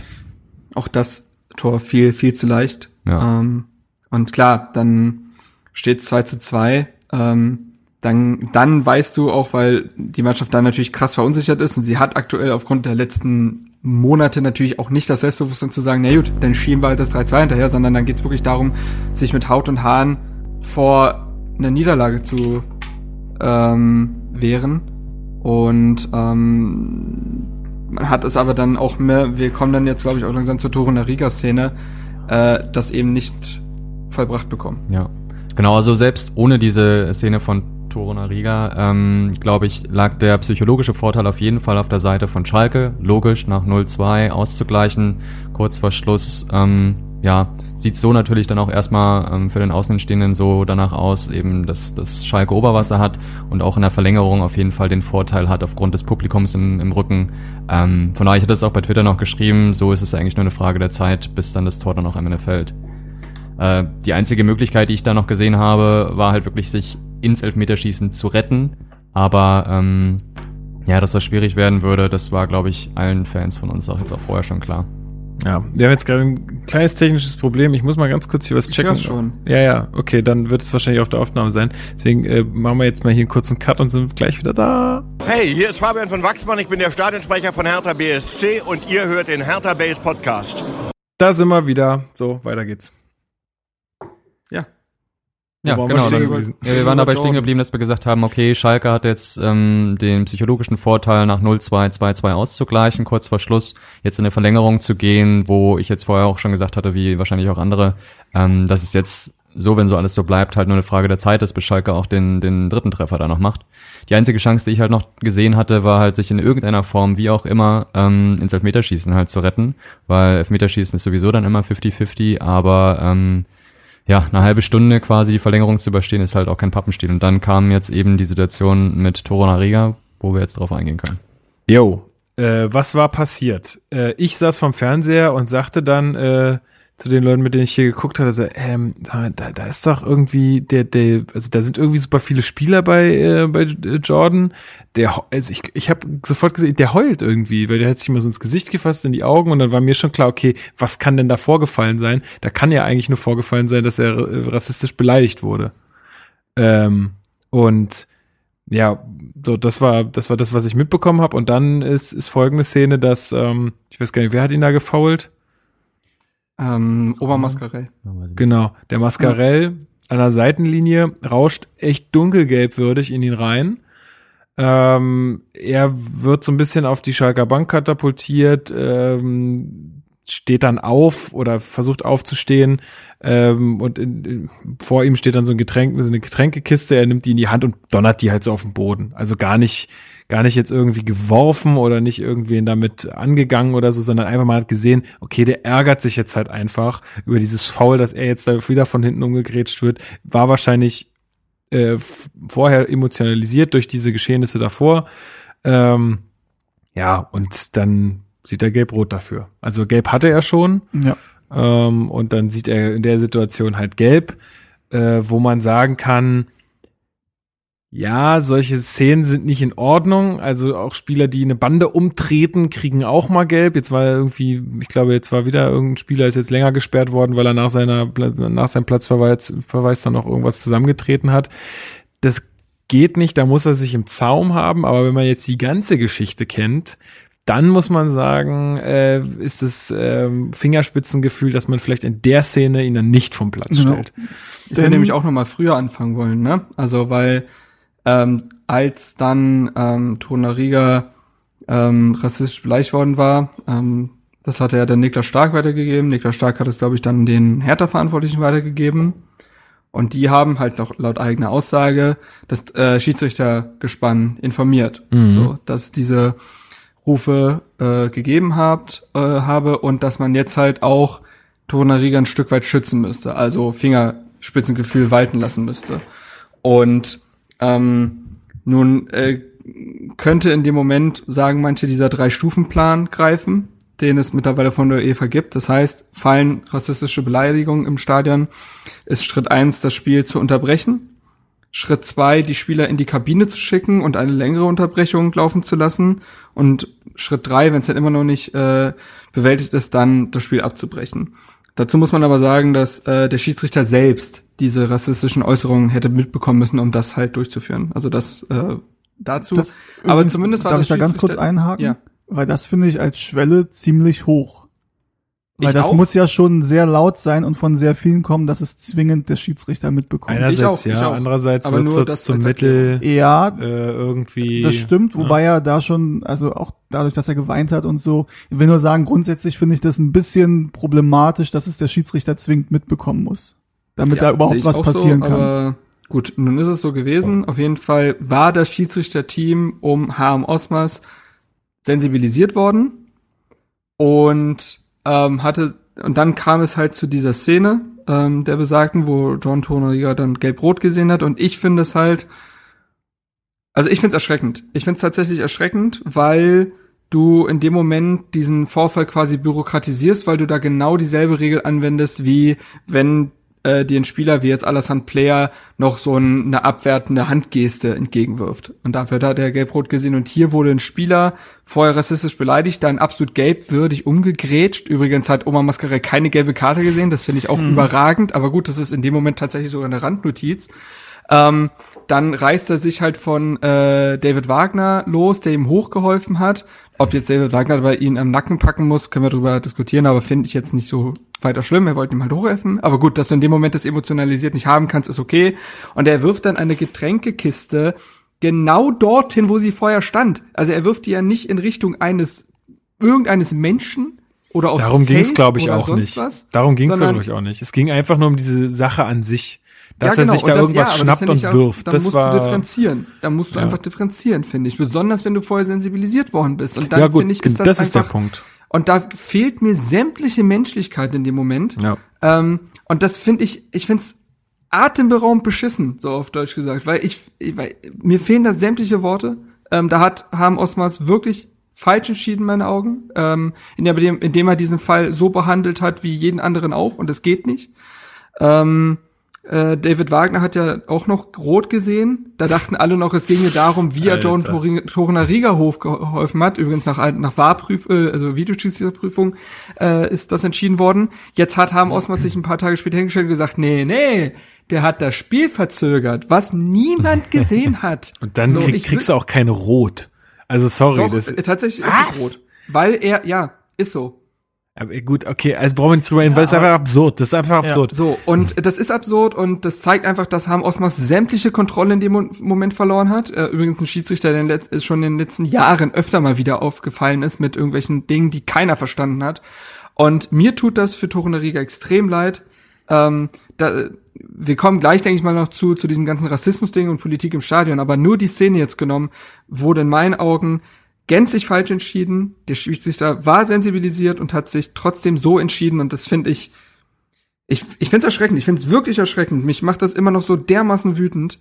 Ähm, da Ja, nicht zu sagen, okay, Junge, ähm, ich verstehe deine Situation, aber wenn du müsstest jetzt noch mal danach nur noch jemanden anfassen und ich müsste dir gelb-rot geben und einfach nur dem äh, Trainerteam die Chance zu geben, den Jungen auszuwechseln, Ja. das, das finde ich atemberaubend schlecht entschieden und das macht mich sauer und ähm, ja, das, das, das hat diese ganze Situation eigentlich erst eskalieren lassen. So, plus diese rote Karte gegen David Wagner. Und ähm, ja, also das, das War nur mein Kommentar würde zu der. sagen, ne? Würde ich war auch. auch spielentscheidend, Genau. weil Hertha, genau, weil Hertha daraufhin natürlich zu zehnt war. Ähm, kein Innenverteidiger übrigens mehr auf der Bank hatte, weil man hat ja mit Dreierkette gespielt und da standen alle Innenverteidiger auf dem Feld, weil Karim Rekik ja noch muskuläre Probleme hat. Ähm, und dann, ja, klar, kannst du, du kannst es sicherlich immer an anderen Stellen noch festmachen, aber es hat sicherlich nicht dazu beigetragen, dass Hertha sich hier noch irgendwie mit dem 2 zu 2 über die Zeit rettet. ich und dann finde- hat das halt auch eine, eine sportliche Dimension, Ja, das genau. ganze Ding. Also so, so, ja, na, na, einer Mannschaft quasi einen Spieler vom Platz zu stellen in der Verlängerung eines so wichtigen Spiels, das ist halt schon, da, das ist spielentscheidend. Das muss man einfach so sagen. Und im Endeffekt hast du es ja genau gesagt, wir müssen es jetzt nicht wiederholen. Einfach, klar kannst du es regeltechnisch machen, weil er darf da Ja, die Getränkekiste halt nicht anfassen, ja, okay. Ähm, aber der Schiedsrichter wusste zu dem Zeitpunkt davon. Ja, Ja, das ist der Punkt. Das So. ist der Punkt, dass Und- er da nicht gesagt hat, okay, jetzt muss ich dich mir noch Genau. mal zur Seite nehmen und mit dir das noch mal klären. diese ganze Geschichte geht ja noch weiter in den nächsten Tagen, aber das erstmal dazu, was bei dem Spiel da passiert ist. Und ähm, die rote Karte gegen Wagner, die ich auch für völligen Ja. Sch- Schwachsinn halte. Muss aber auch sagen, da habe ich auch nicht verstanden. Ähm, man hat ja gesehen, was Harm Osmas dann gezeigt wurde auf dem Monitor. Und das war ja wirklich nur diese eine oder zwei Sekunden immer wieder auf Repeat, die die ganze Szene überhaupt nicht wiedergeben, wo ich mich auch frage, wieso zeigt, also das ist ja, diese ganze Szene hat dann noch einen Tathergang. Gut, bei der gelben Karte für äh, Mascarell darfst du ja nicht eingreifen, weil das ne, keine spielentscheidende Szene und so weiter. Aber äh, da habe ich schon die Auswahl der Bilder, Bilder überhaupt nicht verstanden. Dass er da rot gibt, habe ich auch überhaupt nicht verstanden. Klar, wenn du nur diese Szene siehst und immer wieder 20 Mal und dir sagt auch noch der Videoassistent aufs, äh, nicht der Videoassistent, sondern der äh, Videoschiedsrichter aus Köln aufs Ohr, guck dir das mal noch mal an. Dann gehst du ja schon mit dem. Gedanken dahin, okay, da war anscheinend irgendwas. Und dann guckst du dir immer wieder diese Szene an und irgendwann denkst du, ja, das sieht wirklich ein bisschen komisch aus und dann gibst du ihm da rot. Übrigens hat ja das DFB hier Sportgericht, mein Freund Lorenz, äh, Ah, die ja. rote Karte Ja, und die Sperre genau. rückgängig genommen. Wo ich mir auch da, da auf einmal geht das. ist Ach so, bei. Wagner. Ja, die Ach so, wurde rückgängig, weil es offensichtlich es. ein, ein, ein Irrtum gab in der Wahrnehmung von Harm Osmas. Also erstmal haben sie damit Harm Osmas natürlich auch. Ich wirklich, wie viel Oh, Lack Mann. kann man saufen? ja. Das ist echt Wirklich. hart. Es ist, es, ey, boah, sämtliche Menschlichkeit wird da, wird da wirklich, wie, also wie schrieb mein Vater äh, mir bei WhatsApp, was haben wir aus dem Spiel gelernt? Äh, die, eine Getränkekiste wird eher geschützt als die Spieler, als die Seele eines Spielers. Das hat's halt wirklich perfekt zusammengefasst. Und, Tatsache, ja. ähm, klar ist John Torunariga erwachsen, aber der ist auch erst 22 und äh, das Jetzt können wir auch vielleicht mal zu der quasi übergeebneten Ebene kommen, nämlich nicht dem rein sportlichen. Das Spiel werden wir bestimmt noch zu Ende gleich sprechen, aber äh, gut, Hertha hat halt dann noch das 3-2 bekommen. Wir können aber das Spiel eigentlich von mir Ja, aus. Raman und Ja, okay, der, ja, der nervt mich eh so hart. Ja, ey. wobei eine, Ja, ganz Szene unsympathischer ganz kurz. Spieler. Ähm, und Ja. zwar habe ich noch in Erinnerung, dass wir auch trotzdem, trotz diesem Platzverweis, noch die Möglichkeit äh, gehabt haben, das 3 zu 2 zu machen. Das war auch super, super knapp, auch noch von Piontek, der da im Halbliegen da noch äh, den Ball beinahe reinköpft und das ja auch quasi direkt auf der Linie war. Mit ein stimmt. bisschen Glück äh, hätte man tatsächlich auch War das 3-2 deutlicher auf der Linie, aber es war auf der Linie. Ja. Ja. Können. Ja, genau. also es war schon ziemlich knapp da nochmal. Ja. Das stimmt. Und bei dem stimmt. Gegentreffer, glaube ich, war es ein Stellungsfehler. Ich weiß nicht, wer der letzte Mann war. Der ist auf jeden Fall sehr, ich weiß nicht, was, was Kelbert oder so? Ich weiß es nicht genau. Kannst dir nicht sagen. Auf jeden Fall habe ich, also da war schon noch einer hinter dem Ball und ähm, Rahman, wie gesagt, hat da eine Körpertäuschung gemacht und Ja, der ist aber auch verdammt schnell, der Typ, Alter. Ja. Und der ist frisch Ja, und aber ich richtig. finde- wenn man da ein bisschen besser zum Ball steht, glaube ich, hätte man das besser verteidigen können. Vor allem ist ja diese Situation aus einer eigenen Ecke entstanden und das darf eigentlich nicht sein, auch nicht mit Das einem darf Mann nicht sein, bei weniger. 2 zu 2 da alles nach vorne zu schicken. Ja. Aber ähm, findet ihr, dass Jahrstein da sonderlich glücklich in der Szene aussieht? Natürlich nicht. wird zweimal getunnelt Also- in dem Spiel. Also ich weiß nicht, also das weiß ich nicht, ey. Äh, das, ich hatte ja nach der Hinrunde mal auch so einen Tweet abgesetzt. Liegt es nur an mir oder habe ich das Gefühl, dass Jahrstein seine bislang schlechteste Saison für Hertha spielt? Ähm, was natürlich auch ein hohes Maß ist, weil er ein sehr guter Keeper an sich ist. Aber das, das sah er jetzt wirklich zweimal nicht glücklich aus. Ja, und Das hätte man ähm, nicht, wie viel Schuld man da einem Torhüter noch geben kann. Ja, also ich verstehe nicht ganz, warum er da so weit rausgekommen ist, muss ich sagen. Ja, Weil, wie gesagt, genau. da war noch ein Spieler, den, wie gesagt, der Rahman überlaufen hat, aber der war trotzdem Exakt. dabei, den hätte man ruhig noch ein bisschen laufen lassen können und dann halt ja den Abschluss machen können. Wenn äh, Jahrstein ein bisschen weiter hinten auf der Linie steht, hat er noch mal mehr Reaktionszeit. Ich weiß nicht, warum er da entgegengekommen ist. Das ist vielleicht so rückblickend, ähm, glaube ich, war es ein Fehler. Und dass der jetzt am Ende durch die Beine gegangen ist, gut, sowas kann passieren. Ja. Da muss sich der Torwart halt entscheiden, ob er, welche Ecke er zumacht. Ähm, das passiert. Ähm, ob das jetzt die schlechteste Saison ist von Jahrstein, das kann ich jetzt so nicht beantworten. Ich glaube, grundsätzlich, also ja, kann schon sein. Grundsätzlich, glaube ich, müssen wir uns trotzdem vor Augen führen, was wir an dem Mann haben. Ne? Der hat uns tausendmal schon den Arsch gerettet, dass auch der Mann menschlich ist und auch mal Fehler macht und das in dieser Saison halt häufiger vorkommt als wann anders. Ähm, das ist dann jetzt halt so, ne? das ist ja das Grundverständnis, was wir, glaube ich, alle im Podcast haben. Ja. Das ist ja klar. Also, ne? Aber Aber ja, würde ich dir recht geben. Also in der Situation sah er schon sehr unglücklich aus und hat er wahrscheinlich in dem Moment die falschen Entscheidungen getroffen. Ja. So, und dann verliert Hertha halt dieses Spiel 3 zu 2, so, was ich, also, so ein bisschen schwierig gewesen, weil ich im Nachhinein halt, ähm, unglaublich leer und enttäuscht war aufgrund des Ausscheidens, weil natürlich, du willst, wenn du 2 zu 0 führst und über 70 Minuten die bessere Mannschaft bist, dann tut es einfach verdammt weh, einmal mehr diesen DFB-Pokal-Finaltraum äh, für mindestens ein Jahr, seien wir ehrlich, wahrscheinlich für sehr viel länger, äh, wieder zu begraben, ähm, weil du ja eigentlich hättest gewinnen müssen, so. Und das ist einfach echt bitter gewesen. Aber natürlich muss man sagen, dass diese ganze Kiste um Toruna Riga das ja fast schon überstrahlt hat. Auch zu Recht, weil es einfach ein wichtigeres Thema ist als äh, irgendein, äh, irgendein Pokalspiel. Ähm, und deswegen hat das irgendwie, das war halt größer und das hat das irgendwie so ein bisschen überschattet und da war ich ja noch enttäuschter, noch äh, wütender einfach. Und es ist irgendwie dieses komische Gefühl von, wir haben 2020 und wie kann es sein, dass, dass, dass sowas noch möglich ist, solche rassistischen Beleidigungen? Und auf der anderen Seite irgendwie dieses Gefühl von, ja, irgendwie wundert's einen irgendwie nicht mehr. Also äh, wir sehen ja gerade, was in der politischen Landschaft los ist, nicht nur in, nicht nur in Deutschland, in ganz Europa, auch äh, in den USA. Es verroht alles und es sind gewisse Rechtsrücke einfach zu erkennen. Und ähm, dass das dann eben nicht vor dem Stadion halt macht, ne, weil Fußball fucking nochmal politisch ist, äh, ist dann irgendwo auch klar.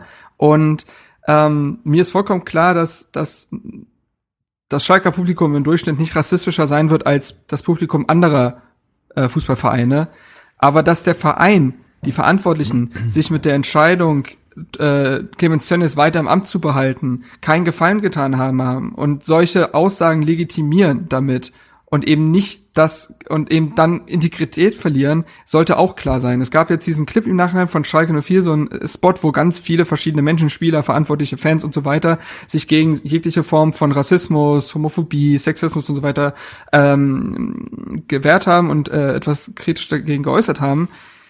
Aber wenn Clemens Tönnies in diesem Video auftaucht und er sagt, ich bin für Vielfalt, ja sorry, dann kann ich da halt nur drüber lachen. So, und das, das, das gehört zu dieser ganzen Geschichte eben doch dazu, dass man sich da irgendwie auch ein Einfallstor äh, aufbaut für solche Aussagen, weil dann doch wieder Leute denken, das ist ja irgendwie auch in Ordnung, wenn der Präsident damit vor, äh, wegkommt, dann schaffe ich das auch. Und ähm, ja, das, das, ich glaube, da zeigt sich halt mal wieder, dass der Fußball natürlich ein Spiegel der Gesellschaft ist und natürlich dementsprechend auch äh, es Politik im Stadion gibt. Ja, aber alles richtig, will ich jetzt auch gar nicht wiederholen. Äh, andere Ebene, die ich noch sehe, ist, äh, weil du jetzt auch sagst, das wundert einen nicht mehr. Also, äh, solange ich ins Stadion gehe, mein Leben lang, höre ich eigentlich jedes Spiel fast irgendwie Ja. irgend so eine Äußerung, irgend sowas kommt immer, da kommt immer ihr Juden oder irgend so ein Shit kommt immer und die, das ähm, das Wichtige dabei ist einfach und da brauchen wir uns nicht auf andere Leute verlassen, weil die scheinen es ja nicht hinzukriegen, äh, ist einfach da was zu sagen. Also dann auch einfach zu sagen, ey, halt deine Fresse, so geht es nicht, wir, wir sagen hier sowas nicht. So, Ja. da können wir einfach diese Gesellschaft nur selber irgendwie erziehen, weil wie, du hast es ja selber gesagt, von anderer Stelle wird da, da werden da schöne Videos gemacht, ist ja toll, aber das bringt's am Ende nicht, weil die Leute, die's, äh, die, die die Sachen da rufen, ähm, die, die gucken diese Videos nicht. Die interessiert es Ja, das nicht. und wie gesagt, es kommt halt nicht mehr glaubhaft rüber, wenn man rassistische Aussagen in den eigenen Reihen eben nicht entschlossen bekämpft, so wie man sich so hinstellt. Ne? Ja. Also das wirkt dann halt einfach nicht. Und äh, ja. Ich glaube, es sind halt noch ein bisschen zwei unterschiedliche Sachen. Also natürlich ist es so, dass diese, diese Tönnies-Geschichte, das ist halt einfach so, wenn der Chef quasi, und jetzt umgangssprachlich gesprochen, ist er halt da der Chef, wenn der etwas vorlebt und dafür keine spürbaren Konsequenzen äh, erleiden muss oder erleben muss oder wie auch immer, dann ist es natürlich so, dass das ein Beispiel setzt, ähm, dass du halt, dass du jetzt nicht das Gefühl hast, dass das völlig ähm, unmöglich ist und in, bei Schalke überhaupt, also äh, bei Schalke nicht gerne gesehen wird. Das ist erstmal das, was du so von außen siehst. Was man aber sagen muss, ist, dass die Schalker Fanszene auch damals bei Tönnies sich ganz klar positioniert hat. Da gab es beim Das Pokal stimmt. diese Choreo, wir zeigen Tönnies die rote Karte. Und sowieso muss man sagen, dass bei Schalke und auch bei vielen, vielen anderen Fanszenen zum Glück ähm, da viel Antirassismusarbeit äh, getan wird. Äh, auch bei uns übrigens, da kommen wir wahrscheinlich auch noch zu, ähm, wo ja oft gesagt wird, dass es eigentlich, dass es ziemlich unpolitisch ist bei uns und vielleicht auch manchmal zu wenig Stellung bezogen wird bei manchen Dingen, hatten wir jetzt wieder nach der Gangkamm-Geschichte, wo es ja auch ein Spruchband gab, hatten wir wieder ein ganz klares Zeichen in Richtung John Torunariga und gegen Rassismus. Sowohl von der Kurve, sowohl von OFCs, aktive Fanszene, als auch auf der Haupt- und Gegentribüne ganz viele Leute. Das fand ich erstmal sehr schön. Und man muss Ich kenne sagen, auch sehr viele sehr tolerante und äh, tolle Schalker. Und es gab auch, äh, ich weiß nicht, ob ihr ihn kennt, Hassan, Hassans Corner auf äh, Ja, Twitter, der hat auch bei Sport 1 einen Gastkommentar halt geschrieben. Der ist nun mal farbiger äh, Deutscher und hat dazu halt einen Kommentar geschrieben zu ganzen Toren Riga, Clemens Tönnies Kiste. Ähm, kannst ja vielleicht noch verlinken, Lukas. Äh, Das kann mach dir noch ich. Aussuchen. Ähm, ja, weil Find wenn es schon. jemand wissen, wenn es jemand wissen muss, wie sich das anfühlt, dann er. Und äh, Ja. ja. ich würde auch gerne gleich noch was von der Elf Freunde vorlesen, ein, zwei Sätze, aber red erst mal zu Ende. Ja, und was man halt sagen muss, also natürlich ist es so, also mich überrascht sowas ehrlich gesagt nicht, weil Lukas, so wie du es schon gesagt hast, sowas kriegt man mit im Stadion leider ab und zu. Also auch mehr noch finde ich auf dem Weg hin und weg vom Stadion als im Stadion, aber man Ja. kriegt sowas leider mit.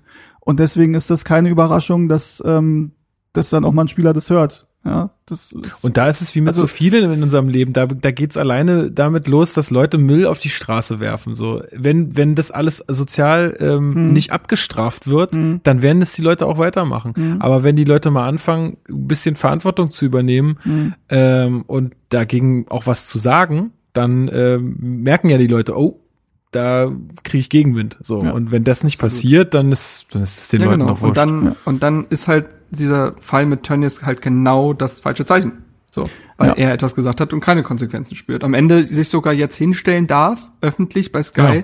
und sagt, ich bin das Opfer, ich wurde falsch verstanden, ihr seid das Problem. So, das ist unfassbar.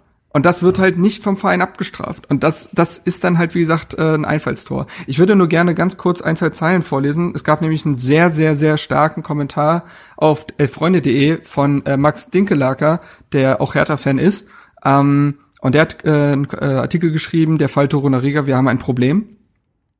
Und da würde ich gerne nur den allerletzten Absatz vorlesen, weil ich glaube, der zeigt nochmal so eine sehr menschliche Ebene. Ähm, okay, ich lese mal jetzt vor. Um auch nur annähernd eine Vorstellung davon zu bekommen, wie sich ein 22-jähriger Mensch fühlen muss, der in Deutschland geboren wurde, der nie in einem anderen Land gelebt hat, dessen Muttersprache Deutsch ist, der seit bald zehn Jahren für die deutsche U-Nationalmannschaft in seine Knochen enthält, obwohl sein Vater noch in den 90er Jahren von Rassisten mit Messern durch Chemnitz gejagt wurde und der dann mit Affenlauten beleidigt wird, sollte man sollte man sich die Bilder anschauen, die gestern während des Spiels entstanden sind. Die, auf denen Toren Riga weint. Auf denen seine Mitspieler versuchen, ihn zu trösten. Denn wer diese Bilder sieht, dem wird schnell klar, Nicht nur Italien hat ein Problem, nicht nur Bulgarien hat ein Problem, wir haben ein Problem und das ist dringend. Und ich glaube, das spiegelt das Ganze gut wider, bricht es halt eben auf diesen Einzelfall und auf diesen Menschen Torunariga runter, dessen Vater ja in Chemnitz Fußball gespielt hat. Äh, Torunariga hat auch noch in der Chemnitzer Jugend gespielt, hat auch da erzählt, dass er von seinen ähm, Mitspielern überhaupt keinen Rassismus erfahren hat, weil Kinder nicht wissen, was Rassismus ist und die das nicht spüren, aber halt Ressentiments von den Eltern gespürt hat und dass das sein ganzes Leben schon begleitet. Und das tut mir für so einen Jungen so unglaublich leid, ähm, das sein Leben lang irgendwie rumzutragen. Und ja. äh, da kann man dann vielleicht auch verstehen, warum man eine Plastikgetränkekasten auf dem Boden Auf jeden Fall. Also und der kann drei Kisten werfen. Genau, deswegen ist mir eine Sache wichtig, weil ja, Tönnies spielt da in der ganzen Geschichte natürlich eine Rolle, ist gar keine Frage. Aber die Sache ist ein bisschen komplizierter als nur Tönnies. Und ich habe viele Leute gelesen, die dann geschrieben haben oder auch gesagt haben, naja, war ja klar, dass sowas auf Schalke passiert. Ja, und da sage ich, nee, sagen, so einfach ist es halt nicht. Das Problem gibt es in fast jedem Bundesliga-Stadion. Wir können, wie gesagt, zum Glück oder mit Glück davon reden, dass die aktiven Fanszenen viel in die Richtung gemacht haben und dass du fast sagen kannst, bei anderen Großveranstaltungen mit 50.000 Leuten hast du noch mehr so eine Vollidioten mhm. als beim Fußball. Äh, trotzdem hast du sie und du musst natürlich aufpassen, dass es nicht wieder mehr werden und du musst die, die eh schon da sind, in die Schranken weisen. Das ist natürlich nicht immer so leicht, das ist ganz klar. Ähm, aber wir müssen nicht so tun, dass es nur ein Problem ist, was es nur auf Schalke gibt wegen Tönnies oder Ach, sonst irgendwo. Nee. Union hatte jetzt einen Vorfall, ähm, wo geschrieben wurde, wieder im ICE mit Hitlergruß und so weiter.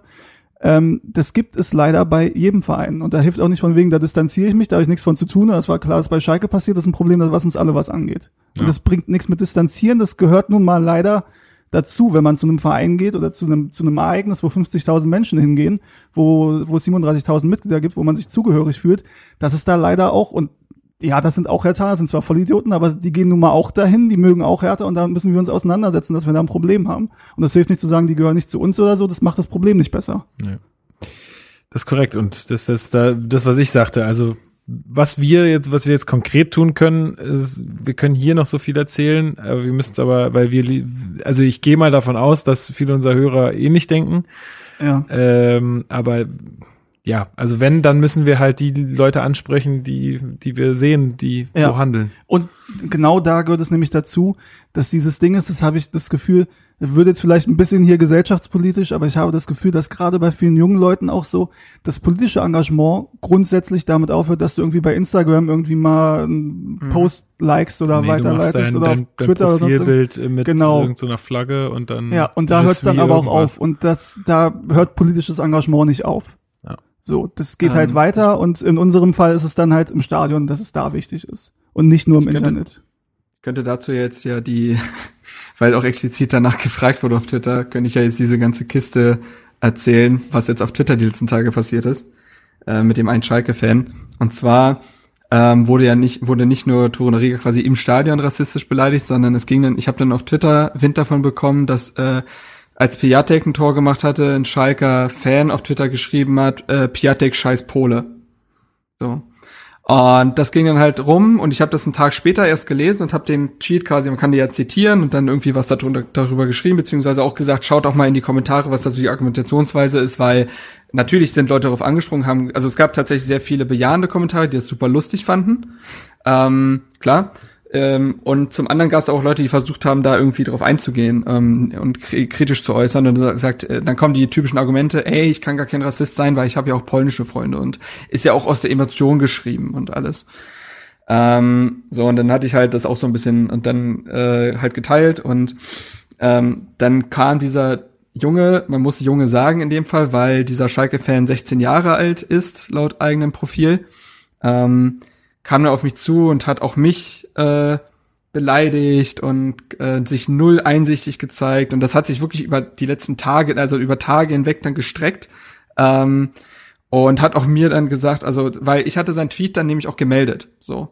Und da muss man mal sagen, Props an Twitter, einen Tag später war sein Account gesperrt. Wahrscheinlich, weil, auch nicht, weil ich auch nicht der Einzige war, der ihn gemeldet hat, aber oft verläuft sowas sich ja im Sande leider.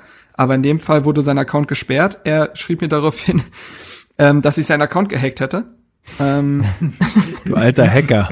Ich alter Hacker, ey, weißt du, ich verzweifle schon regelmäßig an meinem Drucker, aber äh, Twitter-Accounts hacken so. Zumal er zwei Stunden vorher oder so ein Screenshot selber auf seinem neuen Account gepostet hatte, wo stand, dein Account wurde gesperrt. Das hat ihm Twitter geschrieben. Also, ne, also, ach ja. Und naja, er würde mich jetzt anzeigen. Ähm, und ich werde schon sehen, was ich davon habe und so. Und er hat sich auch, wie gesagt, äh, ist, nicht nur ich habe mit ihm versucht, drüber zu reden, ich habe wirklich versucht, ihn da auch einfach mal aufzuklären, was an der, weil er wollte nicht verstehen, was an dieser Aussage rassistisch ist. So. Und er hat auch Ja, immer gut. wieder argumentiert, ähm, dass das aus der Emotion ist. Er ist Ich halt ein weiß, kleiner ist nur Junge, 16 es ist sehr Ja, schwierig. aber schwierig, weil man Das kann. Problem naja, ist, dass der offensichtlich ein. Umfeld hat, in dem das aber akzeptiert Exakt. ist. Genau, und Ja, deswegen gut. Also kann man sagen, er redet, also man kann sagen, ja, er ist doch erst 16, okay, aber äh, man kann auch sagen, es ist auch schockierend, weil er gerade erst 16 ist und schon solche Gedanken hat und dass anscheinend es kein Korrektiv da gibt bei ihm im Umfeld. Und dass es Leute gab, die daraufhin applaudiert haben, geschrieben haben, haha, lustig. Also es ist ja immer, ne, so und sowas. ja, darauf Aber würde ich mich viel mehr konzentrieren als jetzt auf ihn persönlich, weil das das solche Ja, er- Leute und er Kinder gibt, ja der immer wieder an. Vielleicht vielleicht äh, sieht er das in fünf Jahren und denkt sich, oh mein Gott, was habe ich da für Ja, einen. Mist gemacht? Aber, das, aber genau, Ähm, aber, denn, aber wenn ich in so einem Austausch gerade mit ihm bin, weil er ja auch immer wieder ankam bei mir auf Twitter, ne? Also Mhm. ist ja nicht so, dass ich ihn da gesucht hätte, sondern er hat immer wieder geschrieben. Denn natürlich trete ich da, versuche ich da in einen Dialog zu treten, soweit es möglich ist. Ähm, er hat sich dann aber null einsichtig gezeigt und so weiter. Es wurde tatsächlich teilweise auch einfach irgendwann ein bisschen lustig, muss man sagen. Aber grundsätzlich ist das natürlich eine sehr traurige Sache. Aber teilweise, manchmal hat er Dinge auf dem Silbertablett geliefert, so. Und, ähm, ja, da muss man dann aufpassen, dass man da nicht Spaß daran findet, diese Leute jetzt zu diffamieren in irgendeiner Art und Weise, weil Nein, man weiß, nein, nein, okay, so, äh, ähm, ne, man natürlich nicht, irgendwie aber überlegen da kognitiv manchmal weiß man dann auch nicht mehr weiter so ungefähr und dann wird's doch vielleicht zu fisant. Auf jeden Fall äh, sagte er jetzt auch, äh, genau, und jemand schrieb dann halt auf Twitter, ob ich jetzt im Podcast diese Geschichte erzählen könnte. Ich belasse es jetzt auch dabei, weil er muss jetzt nicht mehr Raum einnehmen als ohnehin schon. Aber er bekam wieder Wind von diesem Tweet, weil ich dann auch geschrieben habe, ja, könnte eventuell Erwähnung finden. Auch ja, und jetzt äh, vielleicht muss ich bald aus der U-Haft aufnehmen, weil auch hierfür will er mich anzeigen. Wofür jetzt genau, weil ist ja öffentlich auf Twitter passiert, weiß man nicht. Aber ja, äh, Ja, ich glaube im es Kern, gibt da schon ein paar verlorene Seelen. im Kern ist es auch das Gleiche, das was Lukas auch gesagt hat. Ich glaube, wir sind uns einig. Ähm, Rassismus geht nicht. Wir müssen uns da zur Wehr stellen, indem wir, wenn wir im Stadion sind, sowas hören, zu sagen, das geht so nicht, pass auf, lass das bitte. Äh, vielleicht auch Aufklärung irgendwie betreiben oder aber auch online, so wie du es jetzt gemacht hast, wenn da solche Äußerungen kommen, genau das Gleiche zu tun, nicht einfach still zu bleiben, sondern zu sagen, pass Genau. auf, so geht es nicht. Und nur so können wir letztendlich dann auch für die Zukunft was ändern. Der Dis genau, der Diskurs ist wichtig so, und ähm, ja. Ja. Genau, dann machen wir, lass uns auch trotzdem den Schwenk dann einfach jetzt zum Main-Spiel machen. Ähm, Unbedingt, da können wir nämlich auch darüber reden. Genau. Ähm, Tim, du hattest es eben schon gesagt, also aufgrund dieses Rassismusfalles ähm, gab es dann jetzt eine Fanaktion, wo jetzt Banner beziehungsweise äh, ein Text dann auch irgendwie stand, ich glaube, gemeinsam gegen Rassisten, notfalls auch mit Getränkekisten, fand ich sehr gut. Viele haben eben Cooler dann auch Genau, ja, der Spruch war auf jeden Fall cool. Und viele haben ähm, eben auch die 25 dann ausgedruckt und dann hochgehalten zum Beginn des Spiels, um jetzt gemeinsam ein, ein Zeichen zu setzen, sich dazu zu bekennen, zu sagen, pass auf, wir stehen hinter dir, ähm, wir verstehen dich und ähm, ja, Ganz- gemeinsam gegen Rassismus eben. Genau, ganz groß da noch zu erwähnen, Axel Kruse Jugend, die da auch echt viele 25 Blätter vorbereitet haben und die dann ausgeteilt haben, glaube 1500 Stück oder so. Noch mehr, glaube ich. Äh, sogar, ja, also richtig, richtig coole Aktion. Also die sind da wirklich sehr engagiert, die machen da immer äh, irgendwie viel, äh, wenn sowas äh, vorkommt. Also da großes Lob. Ja. Ja, das auf alle Fälle. Und man hat jetzt vielleicht auch den, den Eindruck, irgendwie, da geht vielleicht auch nochmal ein Ruck durch die Mannschaft. Man hatte jetzt ähm, dieses Pokalspiel irgendwie unglücklich verloren und hat aber trotzdem irgendwie das Gefühl, okay, vielleicht reißen die sich am Riemen, um jetzt für Jordan quasi zu zeigen, wir sind trotzdem eine Mannschaft und wir kommen da gemeinsam wieder raus. Ähm, leider hat man dann in den ersten Minuten oder eigentlich während des ganzen Spiels ähm, nicht so viel sehen können von ähm, als ob es irgendwie, als ob sie irgendwie gehemmt waren. Ähm, wenn wir kurz auf die Aufstellung gehen, sie haben jetzt wieder mit ähm, mit Piontek und also mit einer Doppelspitze fungiert, mit Piontek und mit Köpke. Und ähm, habe ich das richtig in Erinnerung, Dilrosun und Luke Bakio dafür erstmal eine Pause gegeben Ja. über die Außen. Korrekt. Ähm, also wieder das System verändert, beziehungsweise wieder bunt äh, Nee, nee, durchgemischt. Das war dasselbe System wie äh, gegen Dings, aber halt von der Aufstellung. Wechsel. Genau, von der und Aufstellung. auf Luke Fall. waren auch Schellbrett. im Pokalspiel nicht dabei. Bitte? Nee, ich sage nur, die Russen und Luke Bakio waren auch im Pokalspiel Genau, nicht dabei. genau. Also Also, Grujic für Schellbrett und äh, Stark hinten drin. Mhm. Stark hat aber auch schon gegen Schalke gespielt. Das war Mittelstädt, der für ähm, für Plattenhardt kam. Ja. Ja, richtig, richtig. Der, der ist noch ausgewechselt Wechsel. worden, genau. Ähm, ja, also ganz kurz noch vor dem Spiel, also zu dem Rahmen, es gab ja dann auch die Aktion von Hertha, dass äh, alle Hertha-Spieler entweder weiße oder schwarze äh, Streifen äh, aufs Gesicht gemalt hatten. Auch das halt Solidaritätsaktion. Äh, ich glaube sogar, dass die Mainzer auch einen Banner hatten Ja, äh, gegen sie. Rassismus. ähm, will ich nicht unerwähnt lassen. Auch die haben sich nochmal da positioniert.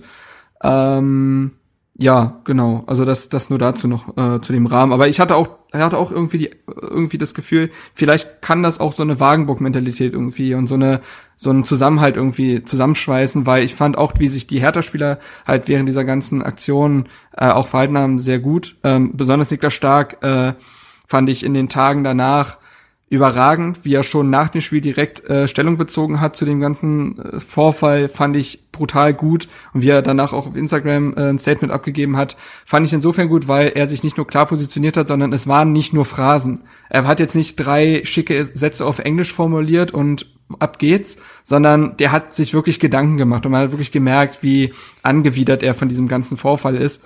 Und das war dann doch eines Kapitäns, der ja nun mal oftmals auf dem Feld ist, äh, echt würdig. Das wollte ich nur sagen, ähm, weil ich finde, das gehört noch äh, honoriert. Jetzt können wir zum Sportlichen kommen. Äh, noch nur der Vollständigkeit halber, das Mainzer Banner war, ob im Aufsichtsrat oder auf der Tribüne, Rassisten raus aus den Stadien. Ja, Wunderbar. aber. Ja. Ähm, ja, du hast jetzt gerade schon gesagt, Chrissy, ähm, so richtig viel war davon nicht zu spüren. Also ähm, da kann man jetzt eigentlich wieder die große Frage stellen, was ist eigentlich der offensive Plan? Es ga, also aus meiner Sicht gibt's keinen. Es, äh, die, die Angriffsbemühungen waren, also wir haben das dann mal lustigerweise irgendwie äh, so ein bisschen gespielt und haben äh, echt mal gezählt, die Ballkontakte nach der, also in der gegnerischen Hälfte. Da sind wir halt im Maximum vielleicht mal auf drei gekommen. Ansonsten war der Ball immer weg. Ähm, Oder sie haben es geschafft, sich wieder zurück zu Jahrstein zu spielen. Genau. Das gab's auch oft. Richtig. Also ich muss sagen, mir fehlen zu dem Spiel genauso die, die Ideen wie Hertha im Spiel nach vorne. Also ich weiß nicht, was ich dazu sagen soll. Ja. Es war Also man kann positiv, ich habe schon positiv gesagt, ich habe kurz bei den Hinterhofsängern, das ist ein Mainzer Podcast, äh, so eine drei Minuten äh, Einordnung gegeben und da habe ich auch schon gesagt, positiv war, bis zum ersten Gegentor sah das nach Fußball aus.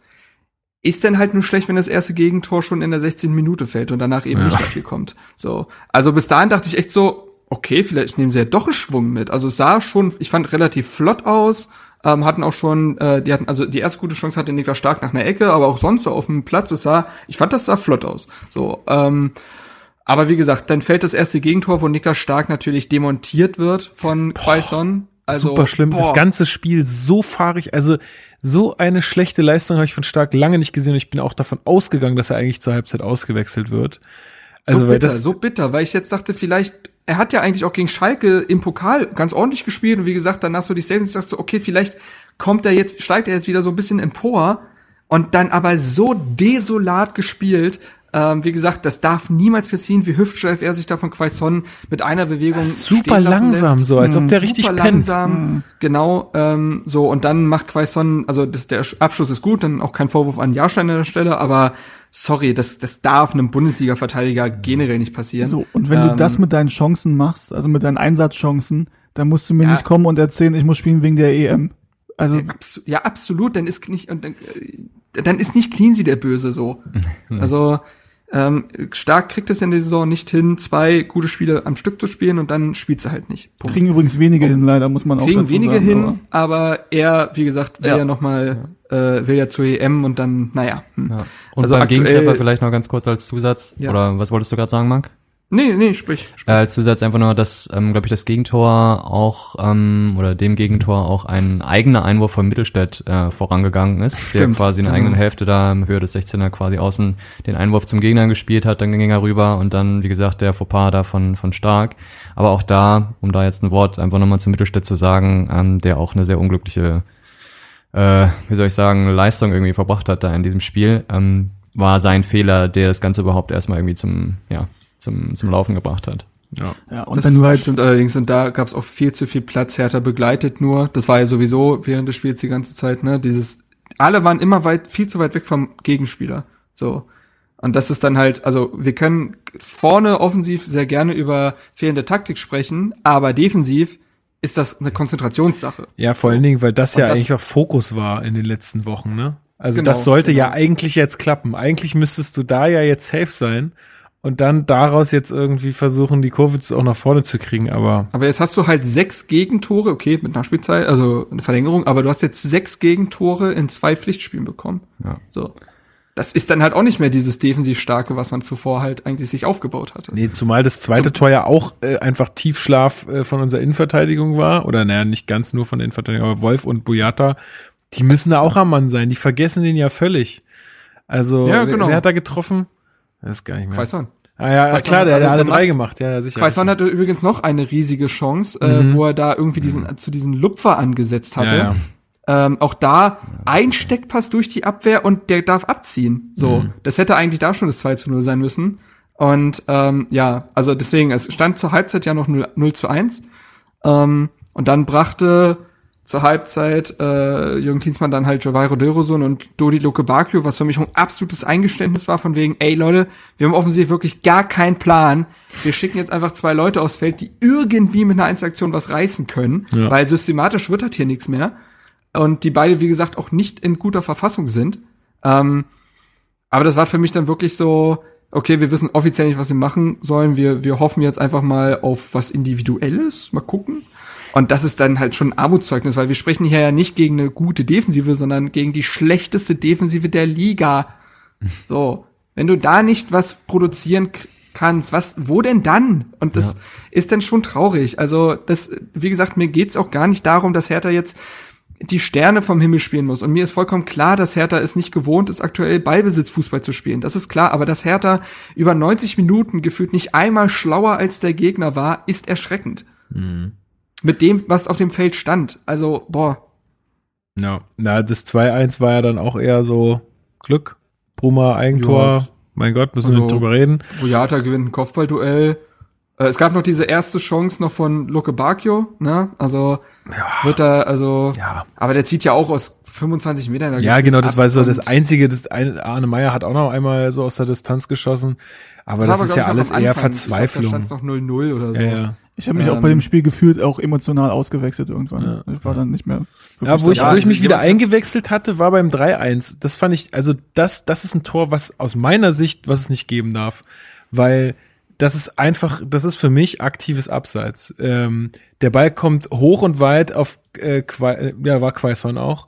Ähm, und der sieht den Ball, der guckt die ganze Zeit auf den Ball, geht noch so an den Ball ran, um dann im letzten Moment, wo der Ball schon über ihm ist, wegzubleiben. Was für mich aber trotzdem aktiv ist, weil er ja natürlich alle Aufmerksamkeit auf sich zieht. Und dann, also sorry, aber ich weiß nicht, wie man das nicht als, wie man das als passives Abseits bezeichnen kann. Keine Ahnung, wenn er im Moment der Ballabgabe irgendwie stehen bleibt und sagt, okay, ich habe damit mit der ganzen Aktion hier nichts zu tun, meinetwegen. Aber so, also ich meine, ist jetzt nicht entscheidend fürs Spiel oder so, aber ja, ey, keine Ahnung. Seht ihr das anders? Nee, ich sehe das genauso. Nichtsdestotrotz, ähm, wenn wir jetzt davon ausgehen, okay, das kann man jetzt so und so sehen, ähm, die, die Grätsche von Boyata von hinten, ich glaube, Ja. das, da müssen wir, also, da mehr, also mehr umholzen geht nicht. Äh, kann er noch Das froh war sein, wirklich, das war er schottisch. nur Geld das war bekommen hat. schottisch. Ähm, also das war schon extrem, da habe ich mich auch gefragt, was, also woran denkt er da also in der Situation? Ja, also Frust. von hinten dann mit der Schere, also Frust. Ja, aber zu, zu dem Zeitpunkt darf ja- Frust bei einem 2-1, also dämlicher geht's ja nicht. Ja. Darf ja ne, auch darf so den, dem 29-jährigen Abwehrchef nicht passieren. Ja, aber das meinte ich vorhin mit der Sembe so, der, der ist gut, werden, aber ja. da sind immer so Dinger dabei. Pff, Ja, zumindest jetzt in der Rückrunde, da wankt er. Das muss Ja. man schon so sagen. Ähm, sicherlich auch aufgrund des, des Gesamteindruckes, aber er war ja oft eher wiederum der Fels in der Brandung in der, Ja. im Jahr 2019, 2020 liegt ihm jetzt noch nicht so. Ähm, ja, also ich fand's, wie gesagt, ähm, es gab ganz interessant, äh, es gab einen Artikel von der Bre Nuri-Zeit in Bremen bei so einem Spiel und da war es auch so, dass äh, Bremen musste ein Tor machen und auch der, Bremen hat ja damals unter Nuri so ein irgendwie äh, 3-5-2 gespielt. Und da hat Nuri exakt dasselbe gemacht wie gegen Mainz, nämlich zwei offensive Außen hingestellt und dann einfach ein 4-2-4 gespielt. das war wirklich krass. Du liest den Artikel und denkst, äh, okay, das ist jetzt Hertha Mainz oder was? Weil es ist genau dasselbe gewesen. Ähm, und auch da hat's halt eben nicht gefruchtet, äh, ulkigerweise. Ähm, und hier fand ich halt auch, der Ballbesitz, Fußball ist so unkreativ, ohne jegliches Tempo, weil, also erstmal muss man sagen, Herthas Innenverteidigung kommt überhaupt nicht drauf klar, wenn sie angelaufen wird. gibt keine Werkzeuge dann. Auch da muss man sagen, muss das Trainerteam, Trainerteam irgendwelche Lösungen an die Hand geben. Ist nicht passiert. Das hat äh, schon mal nicht geklappt. Dann haben sich die Mittelfeldspieler viel zu wenig angeboten. Ähm, es gab viel zu wenig Bewegung im, ähm, auch im Ballbesitzfußball. Es wurden keine Dreiecke gebildet, also nichts, was quasi Standard ja eigentlich ist, um Gegner irgendwie auszuhebeln, ist passiert, sondern alle haben den Ball so weitergegeben, weil sie ihn eigentlich nicht unbedingt haben wollten.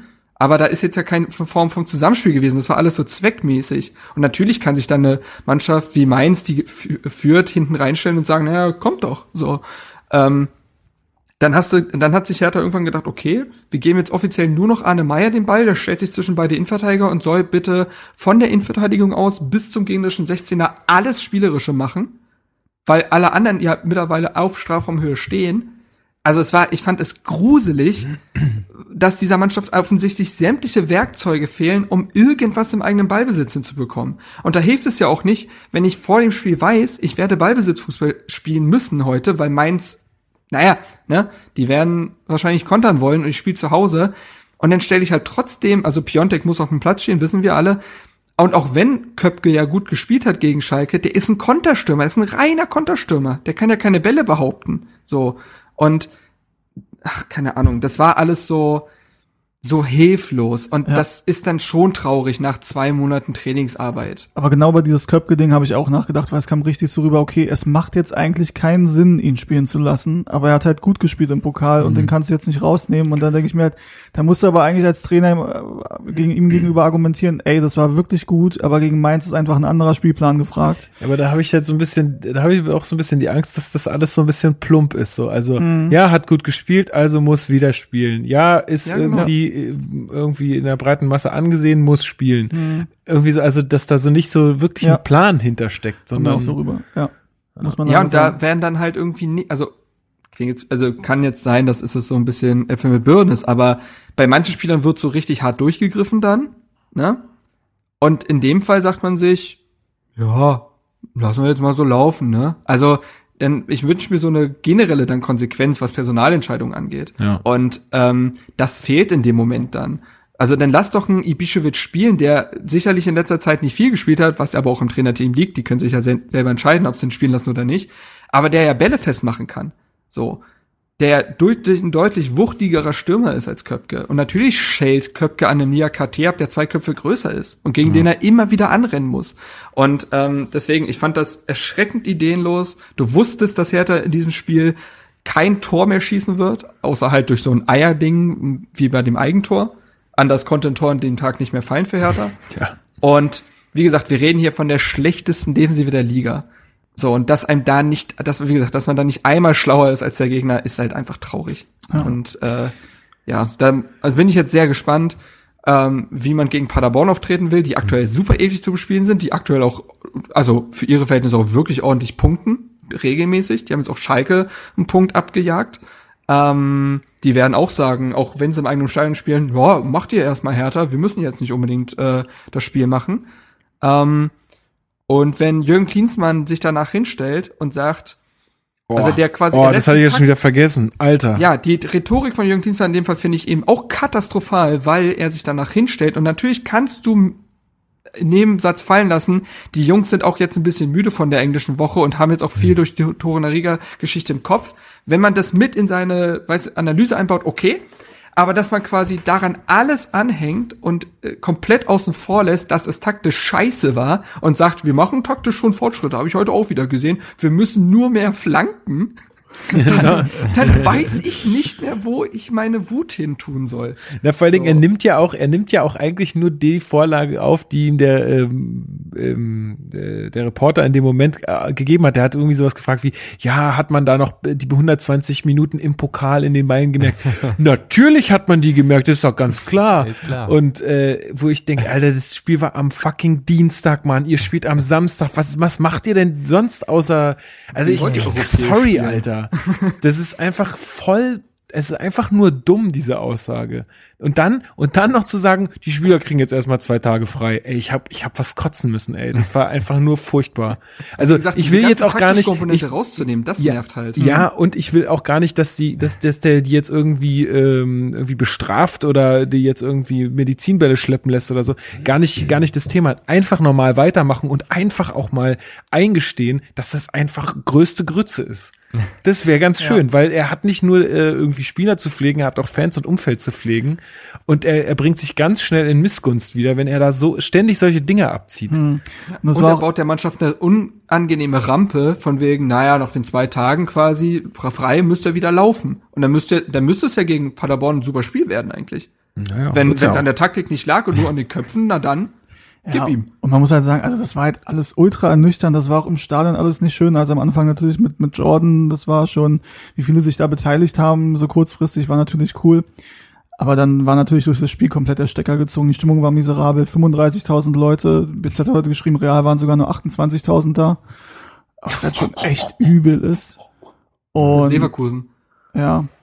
Und ja, dann fährst du halt nach Hause, bist völlig bedient. Ähm, guckst noch Leverkusen Dortmund, was ein geiles Spiel war, aber wo ich mir trotzdem- bisschen. Ey, ich habe das mit einem guten Kumpel äh, gesehen, der auch äh, also eher Bayern-Fan ist und Hertha Sympathisant, weil er auch aus Berlin kommt. Äh, Der sagt, ey, so ein schlechtes Fußballspiel hat der seit Ewigkeiten nicht mehr gesehen. Das, ist Hertha-Spiel. einfach nur grauenhaft. das Spiel, ja. das Leverkusen-Spiel. Nein, nein, nein, nein, nein, nein, nein. Nee, ich gehe sehr, sehr häufig oder fast immer eigentlich mein bester Kumpel ist, kommt aus München und ist deswegen eher Bayern, wobei er mittlerweile schon, also so 60 Bayern, 40 Härter. Also so, wenn jetzt Ja, nicht du gerade Den Bayern. langsam. fangen wir auch noch ab. Ja. Den fangen wir auch Und zumal man ja sagen muss, dass jetzt sportlich Hertha und Bayern eher nicht so konkurrieren, insofern kann man das ganz gut miteinander vereinbaren.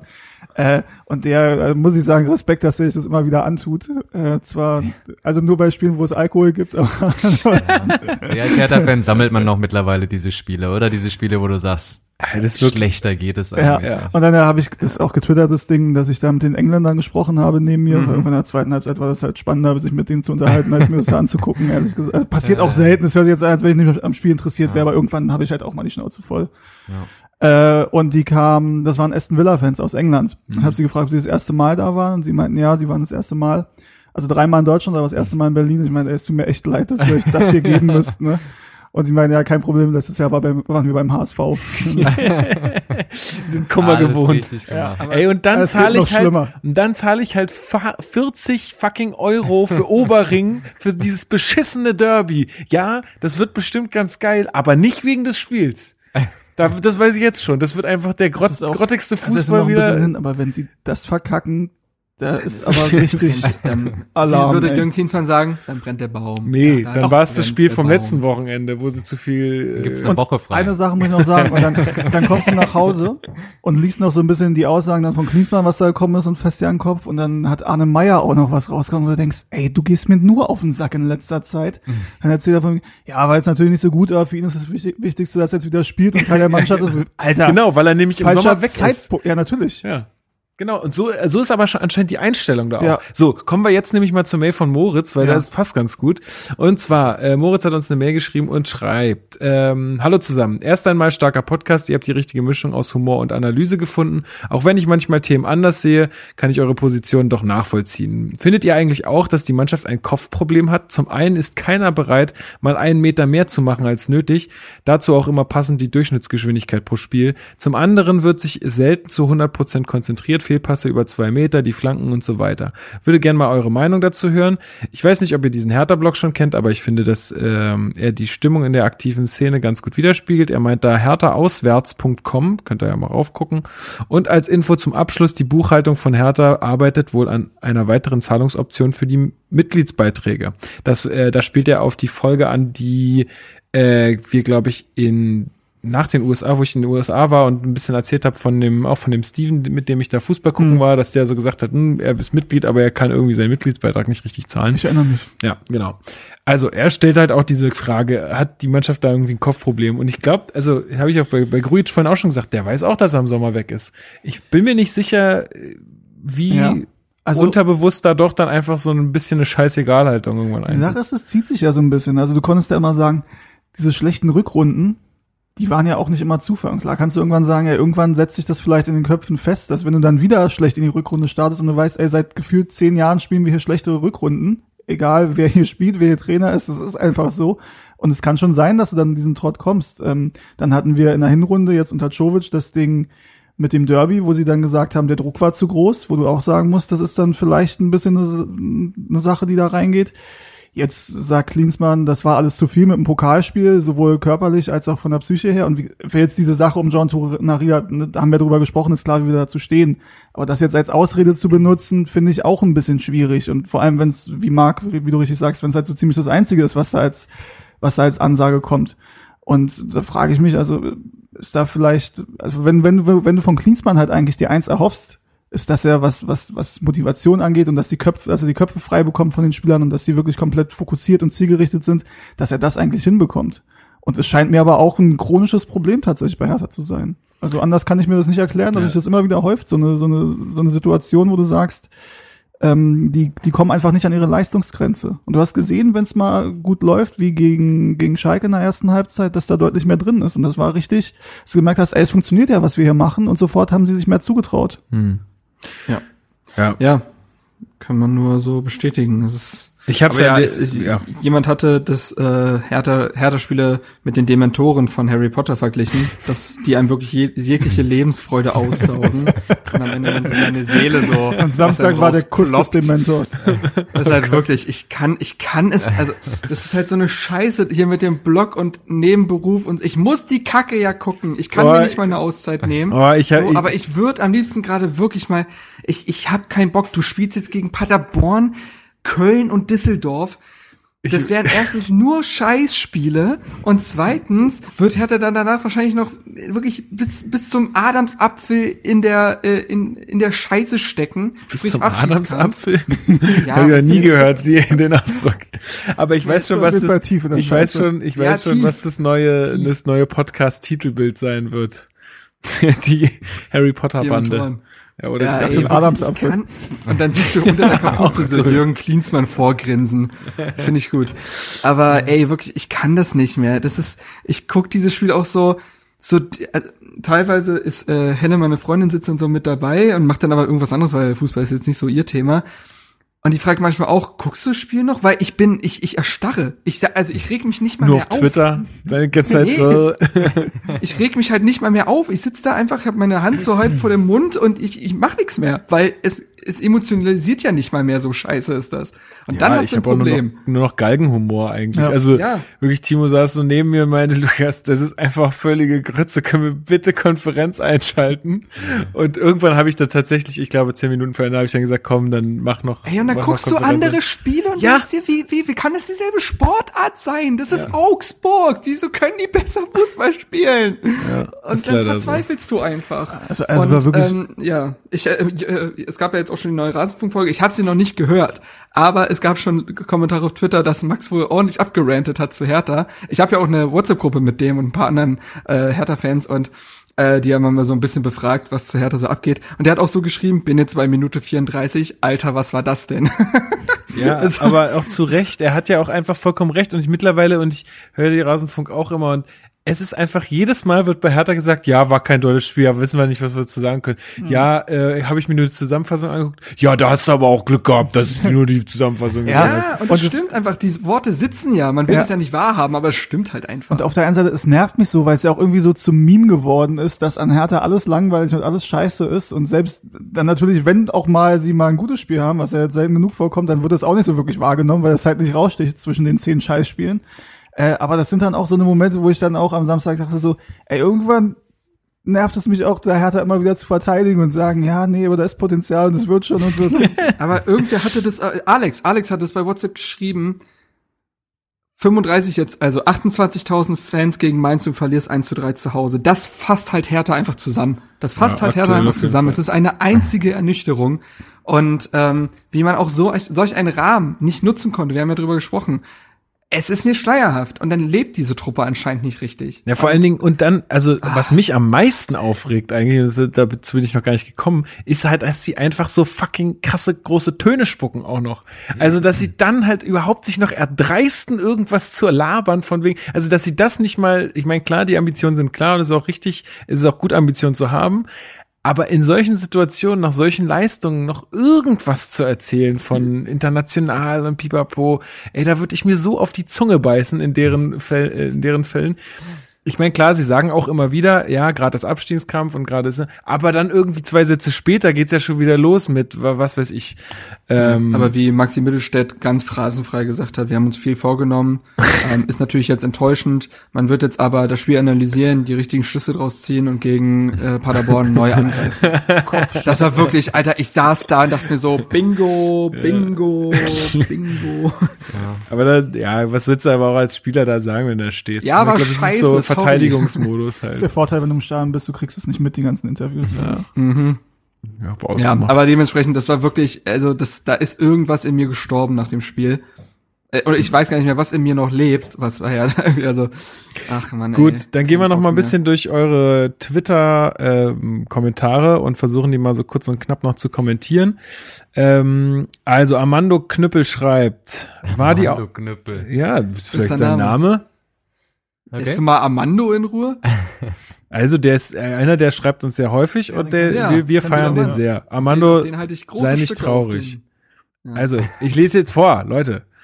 War die Auswechslung von Platte im Pokalspiel die spielentscheidende und äh, Szene wahrscheinlich und hängt die Pleite gegen Mainz auch mit der Linksverteidigerposition zusammen? Inwiefern, also weiß ich jetzt nicht, ob die spielentscheidend war, aber ich, wir hatten es ja vorhin schon ein bisschen besprochen.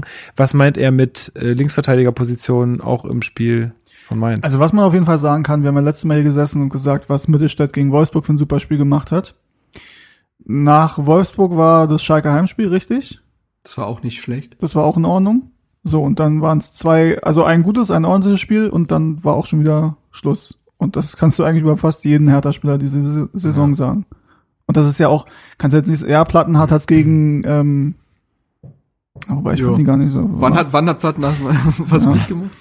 Nee, ich wollte gerade sagen, er hat es ganz ordentlich gegen Schalke gemacht, aber ich bin gar nicht dieser Ansicht, dass er es ganz ordentlich gemacht hat. Insofern. Sag's einfach irgendwann, wenn du es ganz oft wiederholst, wird's wahr. Ich, außerdem, Nee, äh, wir also haben was eh natürlich Ruf, stimmt- beziehungsweise ich habe den Ruf weg, Plattenhard-Hater zu sein. Aber gut. bin jetzt auch nicht sein größter Freund, muss ich sagen. Und ich dachte auch wirklich, gegen Schalke, wenn ich jemanden ausgewechselt hätte, wäre es Plattenhardt gewesen, weil ich mir von Mittelstädt eben, haben wir schon drüber gesprochen, ne, dass erhofft habe, dass er da nochmal Dampf macht über die linke Seite.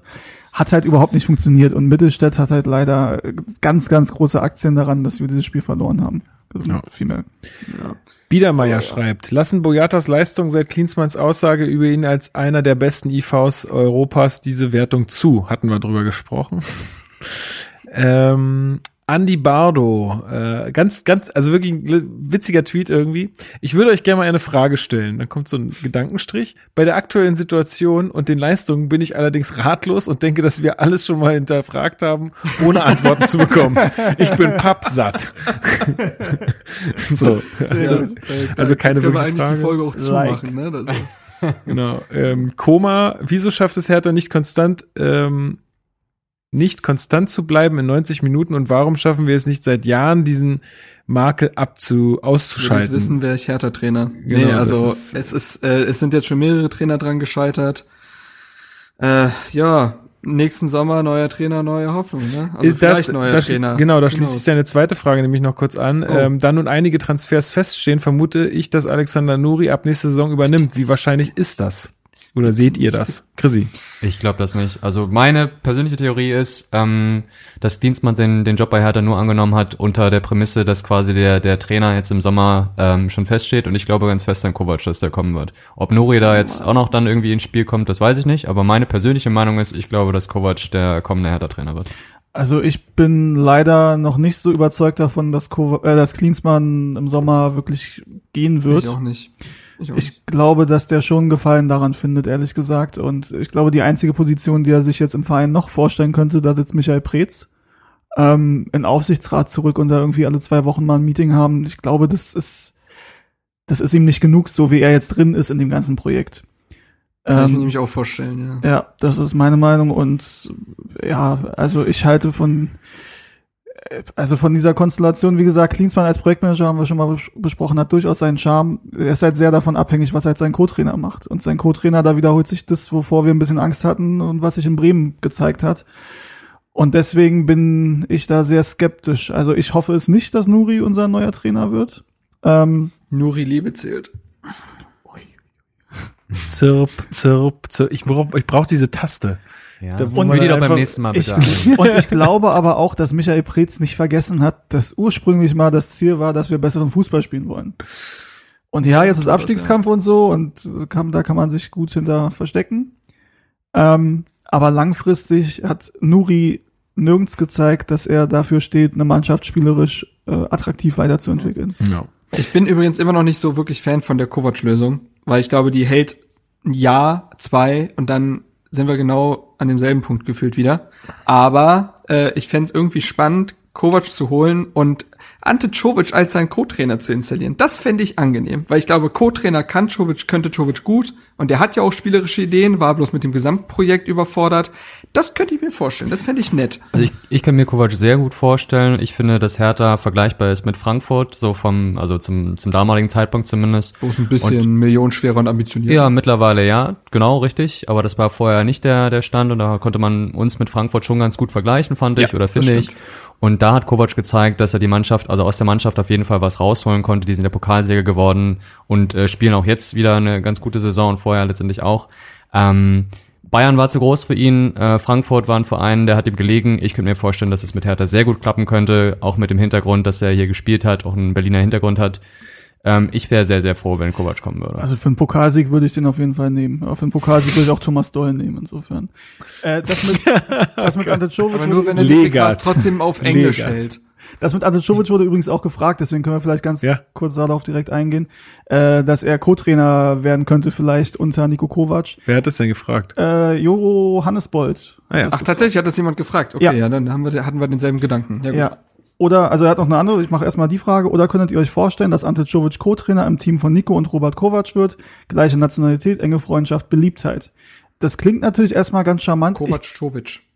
Ich glaube das aber nicht, und zwar aus dem Grund, ähm, dass ich glaube, dass man bei Hertha nicht möchte, dass ein Trainer, der mit Misserfolg quasi und mit denselben Sp- äh, mit vielen selben Spielern auch in Zusammenhang steht, so schnell dann wieder an der Mannschaft dran ist. Das war ja auch das Argument, was damals für Paul Dardai und gegen Ante Czovic gesprochen hat, als man Lukal entlassen hat. Mhm.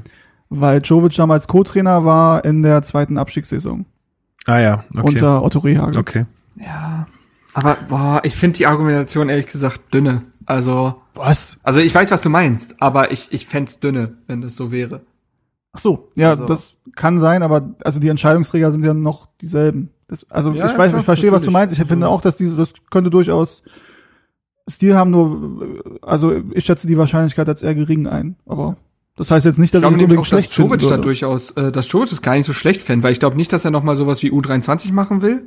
Also glaube ich nicht. Hm. Bundesliga Und wird auch würde er, er hm? Ja, wird's auch eher eng, genau. Ähm, aber er könnte halt, also er müsste nicht sofort wieder noch irgendeinen Job finden als Cheftrainer, wo er wieder scheitern könnte, sondern könnte sich als Co-Trainer erstmal verwirklichen, Bundesliga-Erfahrung sammeln ähm, und halt also ein bisschen im Hintergrund arbeiten, ohne, wie gesagt, dieses Gesamtprojekt zu leiten und immer das Gesicht zu sein, weil das äh, kann ja Kovac mittlerweile gut. Er hat ja wirklich quasi das Stahlbad bekommen in München, was mediale Aufmerksamkeit betrifft. Ähm, ich kann mir den super gut als Co-Trainer vorstellen. Weil er, glaube ich, auch, wie gesagt, spielerische Ideen hat. Also, das Ja. könnte vielleicht sogar gut das, sein. das könnte sein, ja, weil das Kovac jetzt der große Trainer ist Eben. mit offensiv-taktischen Ideen, das, und hat er jetzt auch halt noch nicht Sorge. so bewiesen. Ne? Deswegen bin ich da so ein bisschen skeptisch, ob ich das will. Aber ja. Da bin ich bei dir. Gut, gehen wir weiter. Hertha-Fan Lux schreibt, glaubt ihr, unser Trainerteam weiß, wie schlecht die Mannschaft gespielt hat? Oder sind die echt überzeugt von der Leistung? Woran liegt der Leistungsabfall von Dienstag erster Stunde zu Samstag? Und unrelated, wo bekomme ich kurzfristig ein Mittelfeld her? Frage für ein Bundesliga-Team. Also ich denke, dieser Leistungsabfall ähm, ist auch ganz klar irgendwie in der Ausgangssituation begründet. Äh, Pokal als Underdog, sag ich mal, auf Schalke ist was völlig anderes, als wenn du zu Hause gegen Mainz das Spiel machen musst. Ähm, da sind schon, da, also da sind schon irgendwie mal die andere Vorzeichen. Ähm, ansonsten, keine Ahnung, wenn ich es wie gesagt wüsste, dann würde ich da trainieren. Übrigens dazu, äh, es gab heute ja wieder das Facebook Live von Jürgen Klinsmann. Ich habe es Mhm. mir noch kurz vor der Aufnahme reingezogen. Und ähm, da wurde auch irgendwie darauf angesprochen, es gab halt viele Kommentare von wegen, wann spielen wir endlich offensiv und so, es gibt äh, so. Und er hat auch gesagt, er sieht schon Fortschritte und dann musste er selber lachen, weil er gesagt hat, ja gut, außer gegen Mainz. Und dann hat er so weitergeredet. Erwischt. ja, dachte Ja, ich mir lustig. nämlich auch. Okay. Aber ich glaube schon, dass es bei Klinsmann einen großen Unterschied gibt, wie er intern redet und wie er sich nach außen gibt. Das glaube ich schon. Ich glaube, Ich dass glaube auch, dass Nuri Mann schonungslose Analyse ist. Ob er das dann Ja. wiederum die Werkzeuge hat, um das dann besser zu machen, ist die Ja, andere Frage. Aber ich glaube ist- schon, dass das das ist wieder was anderes. Aber ich glaube schon, dass Klinsmann, wenn die heute da irgendwie ein Meeting hatten in Mitte, weil sie waren ja in Mitte, dass er schon sagen wird, dass das scheiße war. Auf jeden Fall. Also so blind sind die nun wirklich nicht.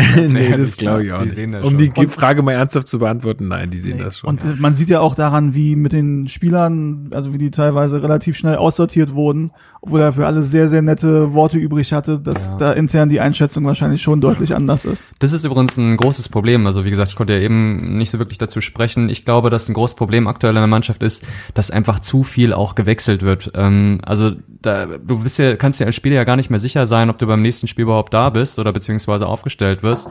Mit Luke Bacchio und äh, Dilros Sohn, dann spielt man mal mit Zweiersturm, wo jetzt auf einmal ein Köpke aus dem Nichts irgendwie aufgestellt wird.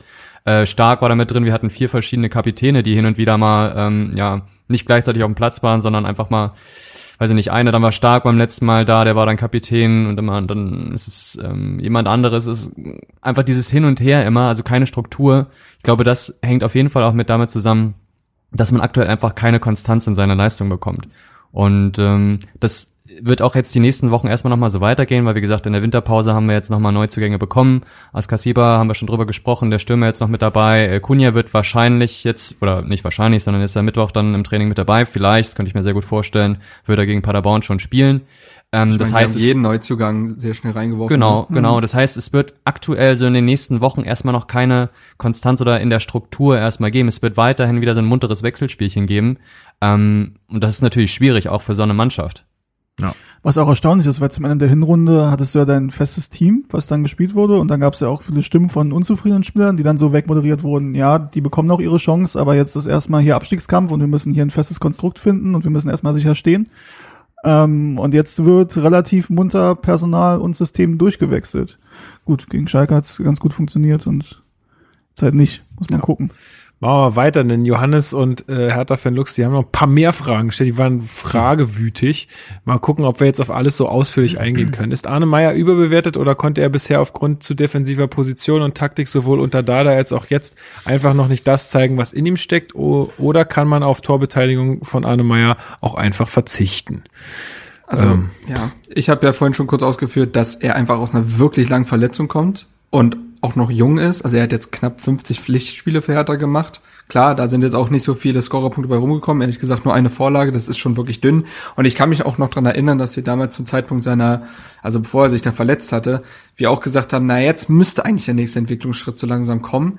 Ähm, ich glaube, langsam kristallisiert sich heraus, was äh, Arne Meyer für ein Spielertyp ist. Nämlich keiner, der auf der 10 spielen sollte, sondern wirklich so ein Toni Kroos ähnlicher Spieler, der relativ tief steht. Hat auch letztens hat äh, Arne Meyer Thiago als Vorbild genannt. Auch der ist jemand, der aus der Tiefe heraus das Spiel leitet. Sicherlich auch mal seine Offensivaktionen hat, aber dafür muss dann alles im Team stimmen, damit du so weit vorrücken kannst. Aber ansonsten, glaube ich, ist Arne Meyer einfach jemand, der eher die Fäden in die Hand nimmt und dann eben nicht direkte Torbeteiligung sammelt.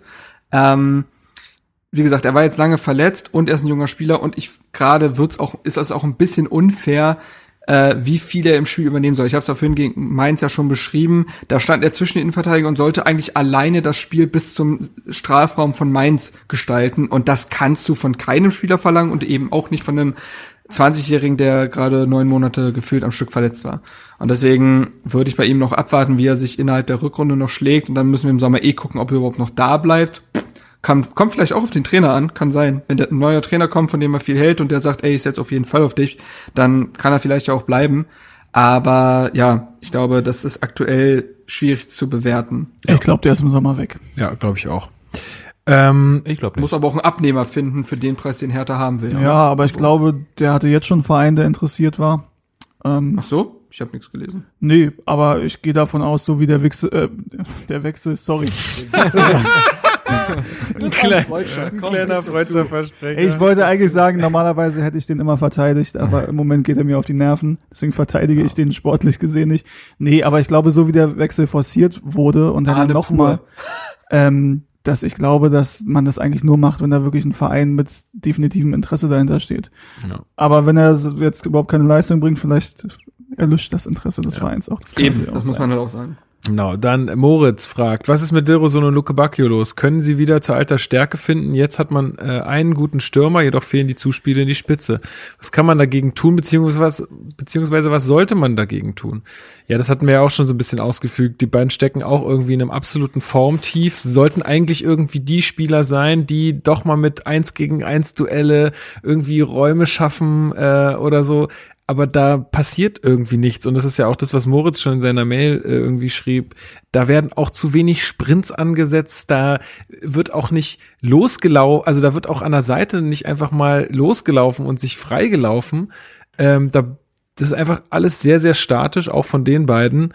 Ähm, ob die jetzt zu alter Stärke finden können, das sind immer gute Fragen, ja. Ich, ich weiß es ehrlich Wie gesagt, gesagt, nicht. äh, sonst wären wir Trainer, glaube ich. Ja. Ähm, Ja, also ich denk, es, also was offensichtlich ist, es fehlt an sämtlichen offensiven Abläufen, Mechanismen. Ja, das ist genau. klar. Also es berührt auf Zufällen und Einzelaktionen. Deswegen ja auch die Einwechslung von Delrosun und Luke Bakio zur Halbzeit gegen Mainz. Das, das war halt, Genau, gesagt, also dieses Eingeständnis. Ich würde halt sagen, also aktuell ähm, beruht halt oder ruht halt die Kreativität wirklich auf diesen beiden. Also es ist eine enorme Drucksituation für die beiden. Die haben halt gerade ein Formtief.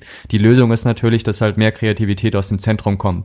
Und da müssen wir jetzt einfach mal abwarten, was jetzt Kunja, wie gesagt, in den nächsten Wochen bringen wird, der, wie ich mir vorstellen könnte, auch so eine leichte Zehnerposition irgendwie einnehmen könnte, eben nicht nur den, die Position des Vollstreckers. Und wenn da diese Entlastung stattfindet und die beiden Jungs auf den Außen ähm, dann quasi auch mehr ähm, Aktivität über die Außen halt halt bringen können, weil sie eben entlastet wird, äh, werden, dann denke ich, könnte es da auch eben zu einer Besserung kommen. Ja. Dann fragt noch Hertha-Fan Lux, glaubt ihr, dass Duda uns momentan offensiv helfen könnte? Also äh, wahrscheinlich könnte uns jeder gerade irgendwie helfen, ähm, stellt sich aber irgendwie äh, nicht so richtig, also die die Frage stellt sich nicht, weil er ist nicht da. Er hatte vorher die Chance dazu, uns Genau. zu helfen und hatte da, ist da auch ein Formtief quasi gelandet. Ähm, und jetzt, Ja. wie gesagt, also wir haben ihn ja erstmal nur verliehen. Man muss jetzt mal gucken, wie gesagt, das ist ja auch ein Experiment, wie das äh, mit den Leuten funktioniert, die wir jetzt neu dazugeholt haben. Wenn man da merkt, okay, da hat man sich auch vertan und es läuft genauso wenig, ähm, hätte ich, also habe ich Duda jetzt noch nicht komplett abgeschrieben, dass er auch in der neuen Saison nochmal angreifen könnte bei uns. Hertha ja auch nicht, sonst Eben, hätten sie nicht deswegen, nur für ein halbes nicht Jahr ohne genau. Kaufoption Genau. verliehen. Und es war ja auch die Ansage, dass er einfach einen freien Ja. Kopf bekommen soll. Genau. Gerald Witscher hat ein Statement für uns und zwar sagt er, vor Oha. Mainz hat Hertha unter Cleansey nur gegen BVB und Bayern verloren. Und so schlecht hat Hertha bisher nicht gespielt. Mainz war ein Ausrutscher wegen Pokal und Verlängerung und dem Drumherum echter Gradmesser und Charaktertest wird das nächste Spiel. Dann hat Johannes Bolt noch eine Frage zur, zur Toruna Riga und Nationalmannschaft. Die überspringen wir jetzt einfach mal, weil wir sind Hertha-Podcast. Nationalmannschaft interessiert mich ein Scheißdreck. Ähm, sorry, Johannes ist nicht böse gemeint, aber wir müssen hier irgendwie mal durchkommen. Wir haben hier sehr viel bekommen einfach. Aber du hast ja schon andere tolle Fragen gestellt. Joshua fragt nämlich, sollte man Piontek nicht eher langsam heranführen? Er ist jetzt eine Woche in Berlin und hat schon drei Pflichtspiele absolviert. Wenn Kunja kommt, wer muss weichen oder ändern wir nochmal das System? Vorfall Jordan und Nankam haben wir ein Rassismusproblem im deutschen Fußball. Also letzte Frage hatten wir, glaube ich, jetzt ausführlich besprochen. Äh, besonders ähm, interessant finde ich jetzt ähm, die Frage, wer wird denn weichen, wenn Kunja kommt? Ich glaube Grujic. Köpke. Ich sag Grujic. Ah, ja, Köpke sowieso. Also das ist Ja. halt eine, eine Systemfrage. Ich Ja, persönlich eben. würde ja zukünftig wieder nur mit einem äh, Stürmer spielen, nämlich mit äh, Piontek. Köpke dafür draußen lassen und im Mittelfeld dafür einen rausnehmen, nämlich Grujic, wo wir auch schon drüber gesprochen haben, Also dass der 4-2-3-1 quasi mit Genau, richtig. Und Luke. Bacchio und so ein Zehner Stürmer. Genau, also ich Mix hätte halt aus- die zwei Mhm. hinter dem Stürmer sind der Piontek zum Beispiel hätte ich Maya und Kunja gesehen. So, also ich habe auch Maya noch nicht aufgegeben und du hattest es auch schon gesagt, Marc, dass er zumindest der Spieler ist, der die tiefen Pässe halt spielen kann, Mhm. wie kein anderer jetzt aus unserem Team aktuell. Und ähm, ja, von daher hätte ich jetzt gesagt, von der Sys- Systemaufstellung 4-3-2-1, ähm, Piontek halt ganz vorne und dahinter direkt, die auch für den offensiven Part dann noch mit äh, zuständig sind, halt Maya und Kunja. Wobei ich weiß, Also dass 4-3-2-1. Also ein vier- Tannenbaum. Ja, genau, richtig. Okay. 4-3-2-1, was, also was ähm, spielt dann hinter Meier und Kunja? hinter Maya, so über die Außen Luke Bacchio und Dilrosun und in der Mitte Askasiba. der den so, also, ist also eher so ein 4-1, 4-1 quasi. Ja, Also genau, Die spielen schon richtig. auf einer Höhe. Ja, Okay, ja, ist klar. Ist jetzt gerade auch ein bisschen Systemgewichse hier, aber. Ja, nee, aber also ich vermute, wie gesagt, dass äh, Kunja ähm, den Platz dann einnimmt für Grujic. Ja, also ich glaube, sie haben ja gegen Schalke zumindest im Pokal bewiesen, dass sie diese Entscheidung treffen können, äh, Grujic auf der Bank äh, zu lassen. Und wie gesagt, er liefert ja null Argumente, ihn spielen zu lassen. Ja, sehe ich auch Und so. äh, ganz, ich würde aktuell sowieso, ich würde lieber Schäbrett auf dem Platz sehen als Grujic. Also da Jo, in ich auch. zehn von zehn Fällen. Und haben wir also, über Darida noch gar nicht gesprochen, der eigentlich Da haben wir über vor, seiner, ja. vor seinem Ausfall eigentlich mit der beste Spieler noch war, im, also im zentralen Mittelfeld. Ja. Und Ja, die, die, auf die erste Frage nochmal ganz kurz, ob man diese neuen Spieler auch direkt spielen lassen soll, bin ich ein Freund von, ja. Also langsam heranführen, meine Gott, äh, meine Güte, das ist, sind Spieler, die haben auch internationales Format, jetzt äh, mit Piontek, die haben vorher beim AC Mailand gespielt. Ähm, und, und Kunja hat eine extrem gute Phase aktuell, äh, ist jetzt Torschützenkönig geworden. Warum kennt die Bundesliga und möchte natürlich auch spielen, weil es in Leipzig halt zu wenig getan hat. Warum lässt man diese Leute dann nicht einfach frei? Also ich würde die halt ähm, ja auch direkt dann schon reinwerfen. Ja, und man hat es ja auch, äh, Beispiel als Kassiba, der hat sich ja auch, also der ist ja auch super Ja, schnell eben. akklimatisiert in der Mannschaft. gewesen, ne? genau, Eben. zack. Und die, die Mannschaft hat ja aktuell auch wirklich eine Phase, wo, wo sie solche Leute braucht, wo sie einen neuen Ja, genau. Impuls braucht. Du, und das willst du ja auch. Du willst ja nicht jemanden im Eben. Winter holen, wie ich gesagt habe, und dann erstmal langsam ranführen, Und, sondern du willst ja äh, den Effekt bei, haben. Was bei Kunja auch so ein Ding ist, ähm, Jürgen Klinsmann gibt ja bewusst, sagt er, wenig frei, äh, viel Freiheiten im Offensivspiel. Die Spieler sollen eigene Entscheidungen treffen. Kann man jetzt auch belächeln, habe ich auch schon oft genug, weil ich, naja, äh, das ist für mich eine Ausrede für, wir trainieren keine Offensivabläufe. Ähm, aber kann so einem Instinktfußballer wie Kunja natürlich auch gut tun, keine Fesseln zu haben, ne? Also, deswegen kannst Ja. du den wahrscheinlich auch direkt reinwerfen, weil der muss sich jetzt nicht an so viele Abläufe gewöhnen. Ja. Ja, ich wollte es ein bisschen negativer ausdrücken. Unsere Spielweise bedarf keiner langen Eingewöhnung. Okay, äh, Lukas Smolinski, der hat Oh. Fragen gestellt, die haben wir eigentlich schon alle schon beantwortet. Ich lese sie trotzdem vor. Vielleicht darüber, äh, er sagt vielleicht darüber, was aktuell die beste Aufstellung wäre für Hertha.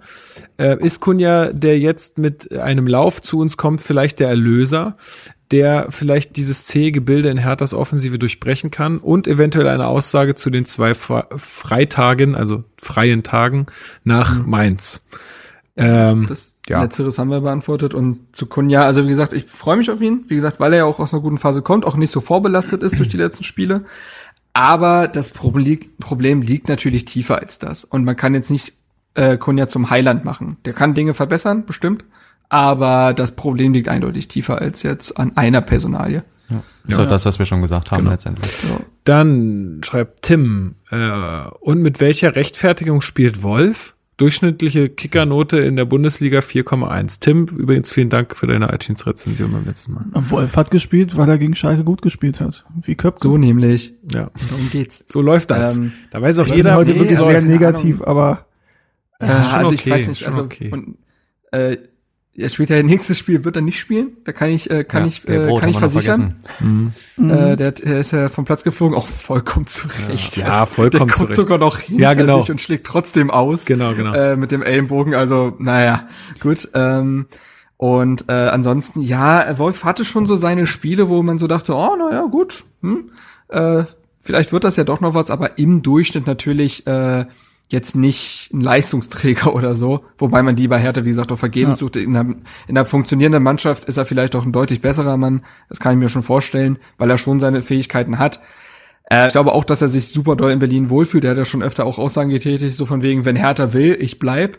Ähm, aber da weiß er natürlich auch, dass er aktuell sonst wahrscheinlich auch keinen Markt hat in der Bundesliga so groß. Ähm, und ja, deswegen muss man mal Summe gucken. Die Summe ist lächerlich hoch für ihn. Das weiß Wenn aber man auch sich Dortmund, glaube ich, dass sie das irgendwie- nicht kriegen. Von keinem Wenn man Verein. sich irgendwie einigen kann, könnte ich es mir eventuell sogar vorstellen. Ähm, zum, also besonders wenn Kovac kommt, weil es gab noch nie einen besseren Wolf als unter Kovac. Ähm, ja, das stimmt. Aber ja. Das wäre vielleicht für ihn eine Chance. Und dann holen wir auch noch mal Kevin Prince Boateng zurück. Dann bin ich im Boot, Leute. Wenn wir Kevin Prince Boateng holen, der ist jetzt gerade erst nach äh, Istanbul gewechselt, aber der wechselt ja auch äh, mehr Vereine als Monate, Unterhosen. Ähm, dann, äh, dann bin ich bin dabei. Gut, Hendrik Blümel schreibt, ähm, haben wir eine zu hohe Erwartungshaltung an den Fußball von Hertha? Dardai hat ja auch als er das Team übernommen hat, die Defensive gestärkt, so wie Jürgen Klinsmann und Alexander Nuri jetzt. Könntet ihr, wenn nicht schon geschehen, klären, welche taktischen Schrauben jetzt gedreht werden müssen? Das haben wir, denke ich, getan. Tja, zu Genüge. Koro schreibt, vielleicht solltet ihr den Zuhörern noch einmal erklären, dass Big City Club als Vision in drei bis vier Jahren um Champions League Platz mitspielen gemeint war. Man hat immer wieder den Eindruck, die Leute erwarten jetzt sofort heute, ähm, was meint er mit BCC Auftritten? Big City Club. Ah, äh, ah okay. Big City Club Hertha Auftritte. BCC, heißt auch so, oder? Genau. Wie unrealistisch wäre das denn? Einfach nicht zugehört. Ja, haben wir ja auch jetzt schon ein bisschen drüber gesprochen. Ich denke trotzdem, dass man gerade deutlich mehr erwarten darf äh, von einer Bundesligamannschaft mit diesem Kader, darf man, glaube ich, schon sehr viel erwarten. Klar ist es dann immer ein gefundenes Fressen, von Big City Club zu reden und das immer irgendwie, das hattest du beim letzten Mal ja auch sehr schön äh, auch ähm, ausgeführt, dass es dann auch on Vogue ist, einfach sich ein bisschen lustig zu machen über Hertha, weil man dann viel Likes ja. abgreifen kann. Ähm, das ist leider so und ähm, Aber das ist nicht die glaube, Grundlage, auf der wir das jetzt hier kritisieren. Also das nee, ist nicht genau. dieses Nein. Ding, dass wir sagen, oh, jetzt hat der Champions League Aspirant 1 zu 3 zu Hause gegen Mainz verloren, darum geht's nicht das wäre auch, da wären wir auch vor einem Jahr unter Dada nicht zufrieden mit gewesen mit diesem Spiel, mit dem 1 zu 3 genau, genau. gegen Mainz. Ja. Äh, Tim fragt nochmal, waren die gegen, waren wir gegen Mainz wirklich so schlecht oder stand deren ja. Mannschaft einfach zu 100 Prozent richtig? Gefühlte Manndeckung aller Spieler, dadurch keine Anspielstation im Angriff bis zu drei Spieler auf den Angreifer. Nein, Hertha wir ist, waren äh, so schlecht. Mainz ist fünf Kilometer mehr gelaufen als Hertha.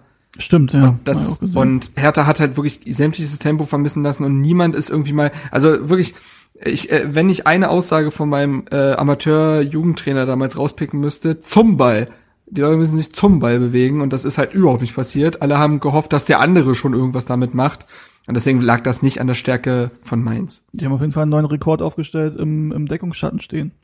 Also wirklich, ich da kann man sich aber auch rausbewegen. Ja, ich saß halt im Oberring, äh, Höhe Mittellinie, da hat man ja einen ganz guten Überblick. Also es war wirklich erschreckend, wie wenig Keiner Tempo da drin sich. war. Das war wirklich ja. krass.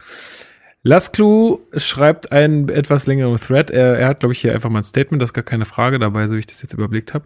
Bin nach wie vor von äh, vor vom Projekt Cleansmart überzeugt, weil er sich auch als Projektleiter sieht. Er aufpasst, dass alles ineinander greift. Er weiß, dass er alleine nicht in der Lage wäre, härter taktisch zu leiten und holt sich das passende Know-how in Person Nuri ins Haus. Der hat es aber auch in Bremen schon nicht geschafft, die Mannschaft offensiv weiterzuentwickeln da wird auch das Einkaufen von offensiv starken Spielern nicht helfen. Statt auf Einzelaktionen, ob durch Glück oder Qualität zu setzen, sollte man lieber sich einen klaren Offensivplan überlegen oder, wenn das Wissen fehlt, sich das Know-how holen. Ich denke, das Mainz-Spiel sollte nicht überdramatisiert werden. Im Schalke-Spiel sah es schon besser aus, auch wenn die Tore nur Konter waren. Gegen Mainz konnte man nicht kontern und wusste nichts mit dem Ball anzufangen. Bin gespannt, wie Kunja das Spiel belebt, aber eigentlich sollte das Spielermaterial auch ohne Kunja deutlich mehr hergeben, als es bisher geliefert hat. Man sollte alles kritisch sehen, aber auch abwarten und Hertha zumindest die Chance geben, sich zu bewähren. Alles zu belächeln bringt nichts. Ich ja, glaube, kann man so stehen. stehen lassen, weil wir auch viel, genau. ja, glaube ich, auch zugestimmt haben schon. Indirekt. Genau. Fräulein fragt, was haltet ihr davon, dass Köpke plötzlich spielt? Gegen Schalke hat es funktioniert, aber gegen tiefstehende Gegner wie Mainz oder Paderborn wäre doch Ibišević als robuster Stürmer die bessere Variante. Ja, hatten wir auch, glaube ich, gesagt, ange Nehmen wir mit. angeschnitten. Florian Zwei, Frage, ist Klinsmann wirklich ein Trainer? Also er hat ja nicht gut. also er hat seine Trainerlizenz, also von daher, äh, ja. Trainer. Frage, Doppelpunkt.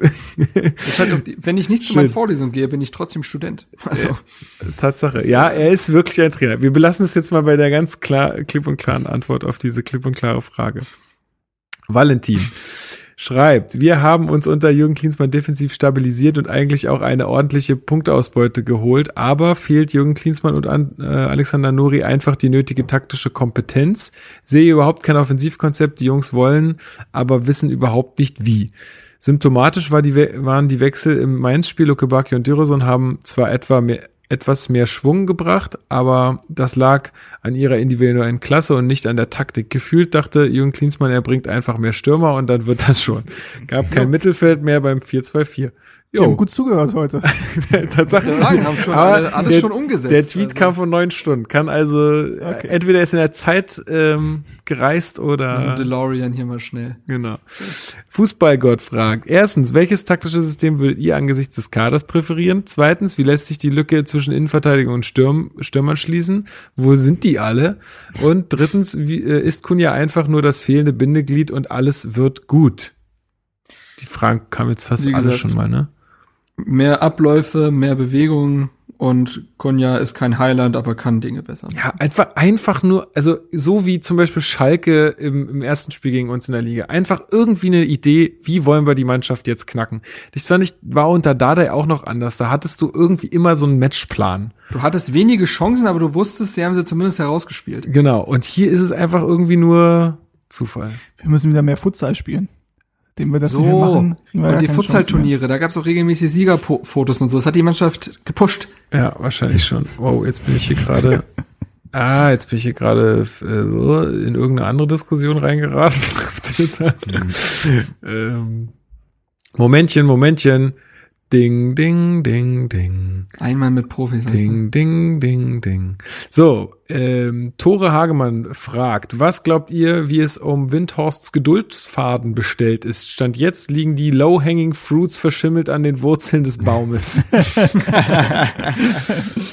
Tatsache. Naja, er, auch er wird wissen, dass es aktuell halt Abschießkampf ist und Hauptsache man bleibt in der Liga und äh, ja, dann wird halt angegriffen nächste Saison. Ja, zumal er, denke ich, da Klinsmann vertraut in der ganzen Geschichte. Und wenn Klinsmann Genau. gesagt, es wird schon, dann würde er ihm das im Moment auch erstmal noch glauben. Okay, alles klar. Wenn das dann nächstes Jahr nicht besser aussieht, oder nächste Saison, dann könnte das schon wieder anders aussehen. Ja. Dustin fragt, Kunja kommt im Laufe der Woche, Hoffnung und mögliches Debüt am Samstag. Ja. Hoffnung ja, mögliches Debüt auf jeden Fall auch, klar. Ja, wird im Kader sein. Ich denke, er wird nicht von Anfang an spielen, aber ich Ja. denke, wird eingewechselt werden. Die Ente des Todes fragt, wie stark brennt der Baum, wenn wir das nächste Spiel verlieren? Da können wir gleich mal einen kleinen Ausblick geben. Ich habe momentan das Gefühl, dass es sehr ruhig geworden ist nach der Bericht, berichtsreichen Winterpause.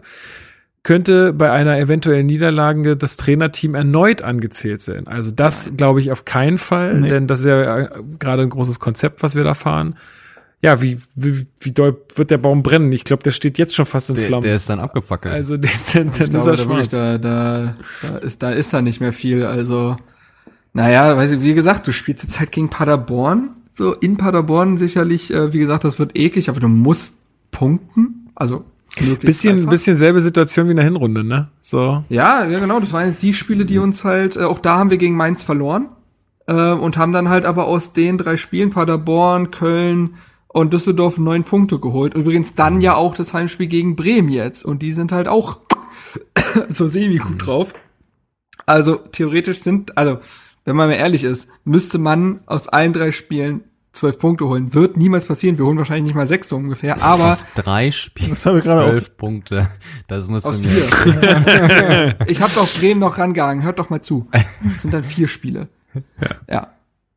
Aber wird Das ja nicht passieren. Und Das aktuell hat man sechs. Punkte ähm, Abstand auf dem Ja, Das Relegationsplatz. betont, äh, Ja. betont Klinsmann auch immer wieder. Ist so ein bisschen wie Czovic damals. Aber wir stehen noch vor Union. Genau. Hat dann auch nicht lang gehalten. Shadowwolf fragt, erstens, wieso wirkt es so, dass Klinsmann den Ernst der Lage noch immer nicht erkannt hat und wir wieder im Abstiegskampf stecken? Cleansy und Co. scheinen eine, in andere Welten, in anderen Welten zu leben. Und zweitens, wie findet ihr, dass die Kaderhierarchie gebrochen wurde und es eigentlich keinen Leader mehr gibt? Also zweiteres würde ich nicht sagen. Ich glaube immer noch, dass äh, wieder Dipischewitsch viel äh, Vertrauen hat. Ich glaube, dass Per Schäbret ein Leader ist. Ich glaube, dass auf äh, Do, äh, dass auf Boyata viel gehört wird, der die Abwehr äh, dirigiert. Also ich glaube schon, dass es noch die äh, Dings, äh, die Leader gibt. Aber zur ersten Frage, ja. Ja, Lieder, ich glaube, äh, die Frage zieht so ein bisschen auf diese verschiedenen Kapitätsbinnen oder Ämter dann so, ab. Ne? ja, also vier verschiedene Kapitäne in den Spielen, das hatte ich ja eben auch schon mal angesprochen, diese ständigen Wechsel und irgendwie ist nicht klar, ob man jetzt beim nächsten Spiel spielt oder aufgestellt wird oder nicht. Ähm, ich gebe dir recht, dass es nach wie vor noch Leader im Team gibt, aber diese, dieser komplette Zuspruch und auch dieses, okay, ich bin derjenige, ich werde als Leader gesehen und äh, jetzt muss ich diese Funktion auch ausführen, ähm, ja, hatte ich eben schon gesagt, wie gesagt, fehlt ein bisschen und schadet aus meiner Sicht auch dem Team. Also diese kommt eben keine Struktur oder keine Konstanz irgendwie dauerhaft irgendwie mit rein. Ähm, Finde ich persönlich auch negativ. Und was war die erste Frage? Ähm, warum es so wirkt, dass Klinsmann irgendwie den Ernst der Lage noch nicht erklärt, äh, erkannt hat. Also, ja. das ist, glaube ich, seine, seine Art, ähm, Fußball halt zu verstehen, beziehungsweise es gibt Leute, ähm, also beziehungsweise Trainer, die hauen dann auch mal richtig auf die Kacke und sagen, also Leute, das ist richtig scheiße gewesen und ihr, wir trainieren jetzt das Wochenende komplett durch und am besten noch zehn Einheiten. Und es gibt Leute wie Klinsmann, die versuchen das Ganze halt wegzureden, ähm, versuchen damit eben sein, das Team zu schützen, zu sagen, okay, alles Friede, Freude, Eierkuchen, alles ist gut, wir kriegen das gemeinsam hin. Und das ist halt eine Art der Philosophie, die er letztendlich dann fährt. Nagelsmann als anderes Extrem. Mhm. Ja, gesagt, ja. Ich Genau. glaube halt auch, dass da so viel so, also seine amerikanische, Mhm. äh, seine Ja. amerikanischen Verbundenheiten irgendwie drinstecken. Die sind ja auch immer Mhm. mehr so, wir lächeln mal und äh, Das muss nicht unbedingt schlecht sein. Ne? Nee, es gibt ja, sich ähm. Beispiele, da hat das auch Erfolg. aber es ist halt in gewissen Momenten wünschte ich mir einfach Ja. doch ein bisschen mehr Realismus. Weil wir sind hier nicht in Florida, sondern wir sind nun mal in Deutschland. Die Ja. Leute ticken hier einfach anders. Es ist so. Ähm, und ja, da würde mir das besser gefallen, aber Ja. gut. Hybris Dave schreibt, habt ihr neben den ganz, ganzen tollen Solidaritätsbekundungen zu Jordan auch einen unterschwelligen Rassismus einiger Hertaner inklusive ekliger Relativierungen wahrgenommen? So, ähm, äh, so aller ist ja nicht so schlimm, Kahn hat man auch als Affen beschimpft. Hast du da was wahrgenommen? Du warst in der Kurve? Nee, ich war nicht in der Kurve am, Ach so. weil mein Kumpel, über den ich gesprochen habe, Ah ja. sich das Ah ja, richtig. Bänderriss So zugezogen. ein Bayern-Fan, der begibt sich nicht in sowas wie eine Kurve, in Pöbel. Vielleicht inkognito manchmal. Ähm, nee, ich habe nichts mitbekommen. Muss aber auch dazu übrigens mal sagen, weil du es gerade ansprichst mit der Kurve, ähm, dass ich ja so in allen Bereichen des Stadions schon sehr, sehr oft war. Und es tatsächlich in meinen Augen nicht so ist, dass die Kurve da der anfälligste Ort für ist, sondern eher in Richtung Ja. teurere Plätze tatsächlich. Ja, würde ich auch so sehen. Das ist meine Wahrnehmung da.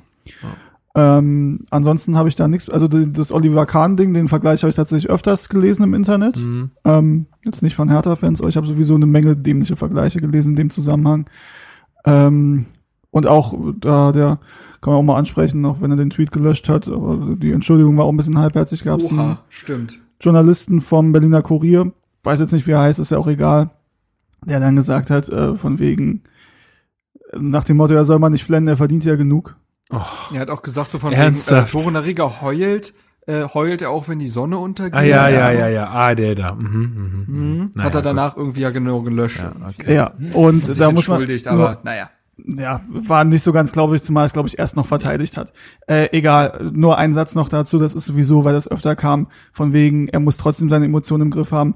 Ja, vielleicht, aber wir sind alle nicht in der Position, ihn da zu belehren. Also wenn Alter, das ist, wir wissen äh, alle können nicht, wie sich- das ist. Wie können Und sich weiße Menschen immer wieder rausnehmen zu beurteilen, was Rassismus ist und wie es, wie man sich da dann zu Ja. verhalten hat. Ich finde gibt- das, ach nee. Es gibt eine Person, die das vielleicht sich rausnehmen darf, das ist sein Vater, der da meinte, weiß, ne, der ist sehr emotional und so. Ja. Aber sein Vater darf ihm dazu auch was sagen. Und sonst Jo. sollte man dazu die Schnauze halten. So, dann haben wir noch eine letzte Frage. Benjamin, für, äh, Benjamin schreibt, für mich wirkt Dürreson seit Wochen in, äh, in seinem Spiel extrem gehemmt. Von seinen mutigen Offensivläufen aus der Hinrunde sieht man momentan gar nichts mehr. Woran liegt das? Psyche oder möchte das Trainerteam eventuell riskante Aktionen und damit Ballverluste reduzieren? Also zur letzten Frage würde ich sagen, eher nicht. Ich glaube, das ist, das ist der ganze Plan. Ich glaube auch. Und ich glaube, also es ist ja auffällig, dass man von keinem Spieler groß sagen kann, dass er sich in einem Formhoch befindet. Ne? Also dementsprechend äh, liegt auch da wahrscheinlich das Problem tiefer. Aber Ja. klar fällt es gerade bei Luko Bacchio und Deroson auf, die in der Hinrunde noch sehr wichtig waren. Ich glaube, so eine Mannschaft zieht sich dann halt auch gegenseitig einfach runter. Ich glaube, Ja. wenn es halt bei, bei einem Drittel der Mannschaft einfach nicht läuft und man dadurch keinen Erfolg hat, dann, dann, dann zieht es automatisch auch das alle Ding, anderen mit runter. Siehst, äh, Askasibar, ne, in den, also ich kann mir das auch vorstellen, wenn es so weitergehen würde, würde auch Askasibar irgendwann anfangen, Fehler zu machen. Der Ja. ist halt unbeschwert rein, aber auch der gewöhnt sich an diesen Rhythmus irgendwann und zack, ne? Also ich glaube, das ist, äh, genau, die zieht sich dagegen, ziehen sich die Spieler Ja. gegenseitig irgendwann runter. Und genau das musst du vielleicht auch Jahrstein zugutehalten, dass er sehr lange eigentlich stimmt. noch sicher war, Das während seine Vordermänner alle schon völlig unsicher waren. Und irgendwann lässt du dich dann halt vielleicht auch ein bisschen mal anstecken. Ja, das, das kann gut sein. Gut, weil die Stunde, äh, weil die Stunden schon vorangeschritten sind, möchte ich jetzt noch von euch einen letzten Tipp haben, wie denn das Spiel gegen Paderborn ausgeht. Christopher, wie geht das Spiel gegen Paderborn aus? Du bist doch unser Ich Tipp-Experte. bin der Tippexperte, da Ja. muss ich ja jetzt positiv tippen. Ähm, nee, ich glaube tatsächlich, ähm, dass der Knoten platzen wird und wir in Paderborn gewinnen. 3-1. Und ich glaube auch, dass äh, Kunja Premiere feiert und tatsächlich ein Tor macht. Wow. Okay. Wir werden dich an deinen Worten messen. Dennis Jaschemski könnte gegen uns spielen. Der gegen, für, an, für anderthalb Jahre zu Paderborn ausgeliehen wurde. Haben wir noch nicht gesagt. Die Sache ist, dass ja Paderborn gar nicht so einen typischen Abstiegskampf-Fußball spielt. Nope. Tatsache, wenn man denen Ja. nämlich den Ball gibt zu Hause, Dann wissen sie, was sie damit machen sollen. Das ist aber vielleicht für uns gar nicht so schlecht. ja. Ja, ist die Frage, Komm, ob was. sie sogar, 2-1 aber ist halt die. Frage, ob sie aktiv sagen, wir wollen den Ball diesmal gar nicht. Wir wissen nämlich, dass bei Ja, aber das haben die, glaube ich, gar nicht so drin in ihrer DNA. Das glaube ich auch. Das stimmt Das wohl könnte auch. denen Das auch zur Stolperfalle sein, ja. werden. Ja, das wurde ja oft kritisiert ähm, in der Hinrunde, von wegen, die spielen ganz gut eigentlich, also Ja. deutlich besseren Fußball als die anderen Aufsteiger. Ähm, aber die Punkte springen halt nicht raus. Und jetzt ist es von den Punkten her ganz okay. Gut, die anderen punkten jetzt auch, ne? Bremen ist da mit unten drin und Düsseldorf punkten jetzt auch nicht. Düsseldorf Ähm, punktet unter dem neuen Trainer. ja, stimmt. Die haben jetzt einen Punkt. Wo haben sie den geholt? Haben sie nicht sogar schon gewonnen? Ja, die haben schon gewonnen. Ja, im Ich glaube, die Pokal. sind seit drei Spielen ungeschlagen oder so gegen, unter ihm. Also, unter dem Rösler. Also läuft nicht so. Ja, die haben gegen Frankfurt, das war aber wohl ein Grottenkick, haben sie 1-1 gespielt. Im Pokal haben sie in Kaiserslautern gewonnen, okay, und jetzt weiß ich nicht. Egal. Auf jeden Fall sage ich, wir gewinnen da 2-1, weil vielleicht dieser Spielstil von Paderborn uns durchaus zugutekommt, wobei ich da immer noch an das Hinspiel denke, was, oh Gott, hör auf. 2-1 Härte und dann noch weiter. Ich sag 1-1 und der Baum brennt. Danach aber so richtig. Ja, 2-2. Ich bin jetzt mal pessimistisch. Bist ja noch optimistischer als ich. Fallen mehr Tore auf jeden Fall. Aber auch mehr Auch Gegentore. Gegentore. Ja. Gut.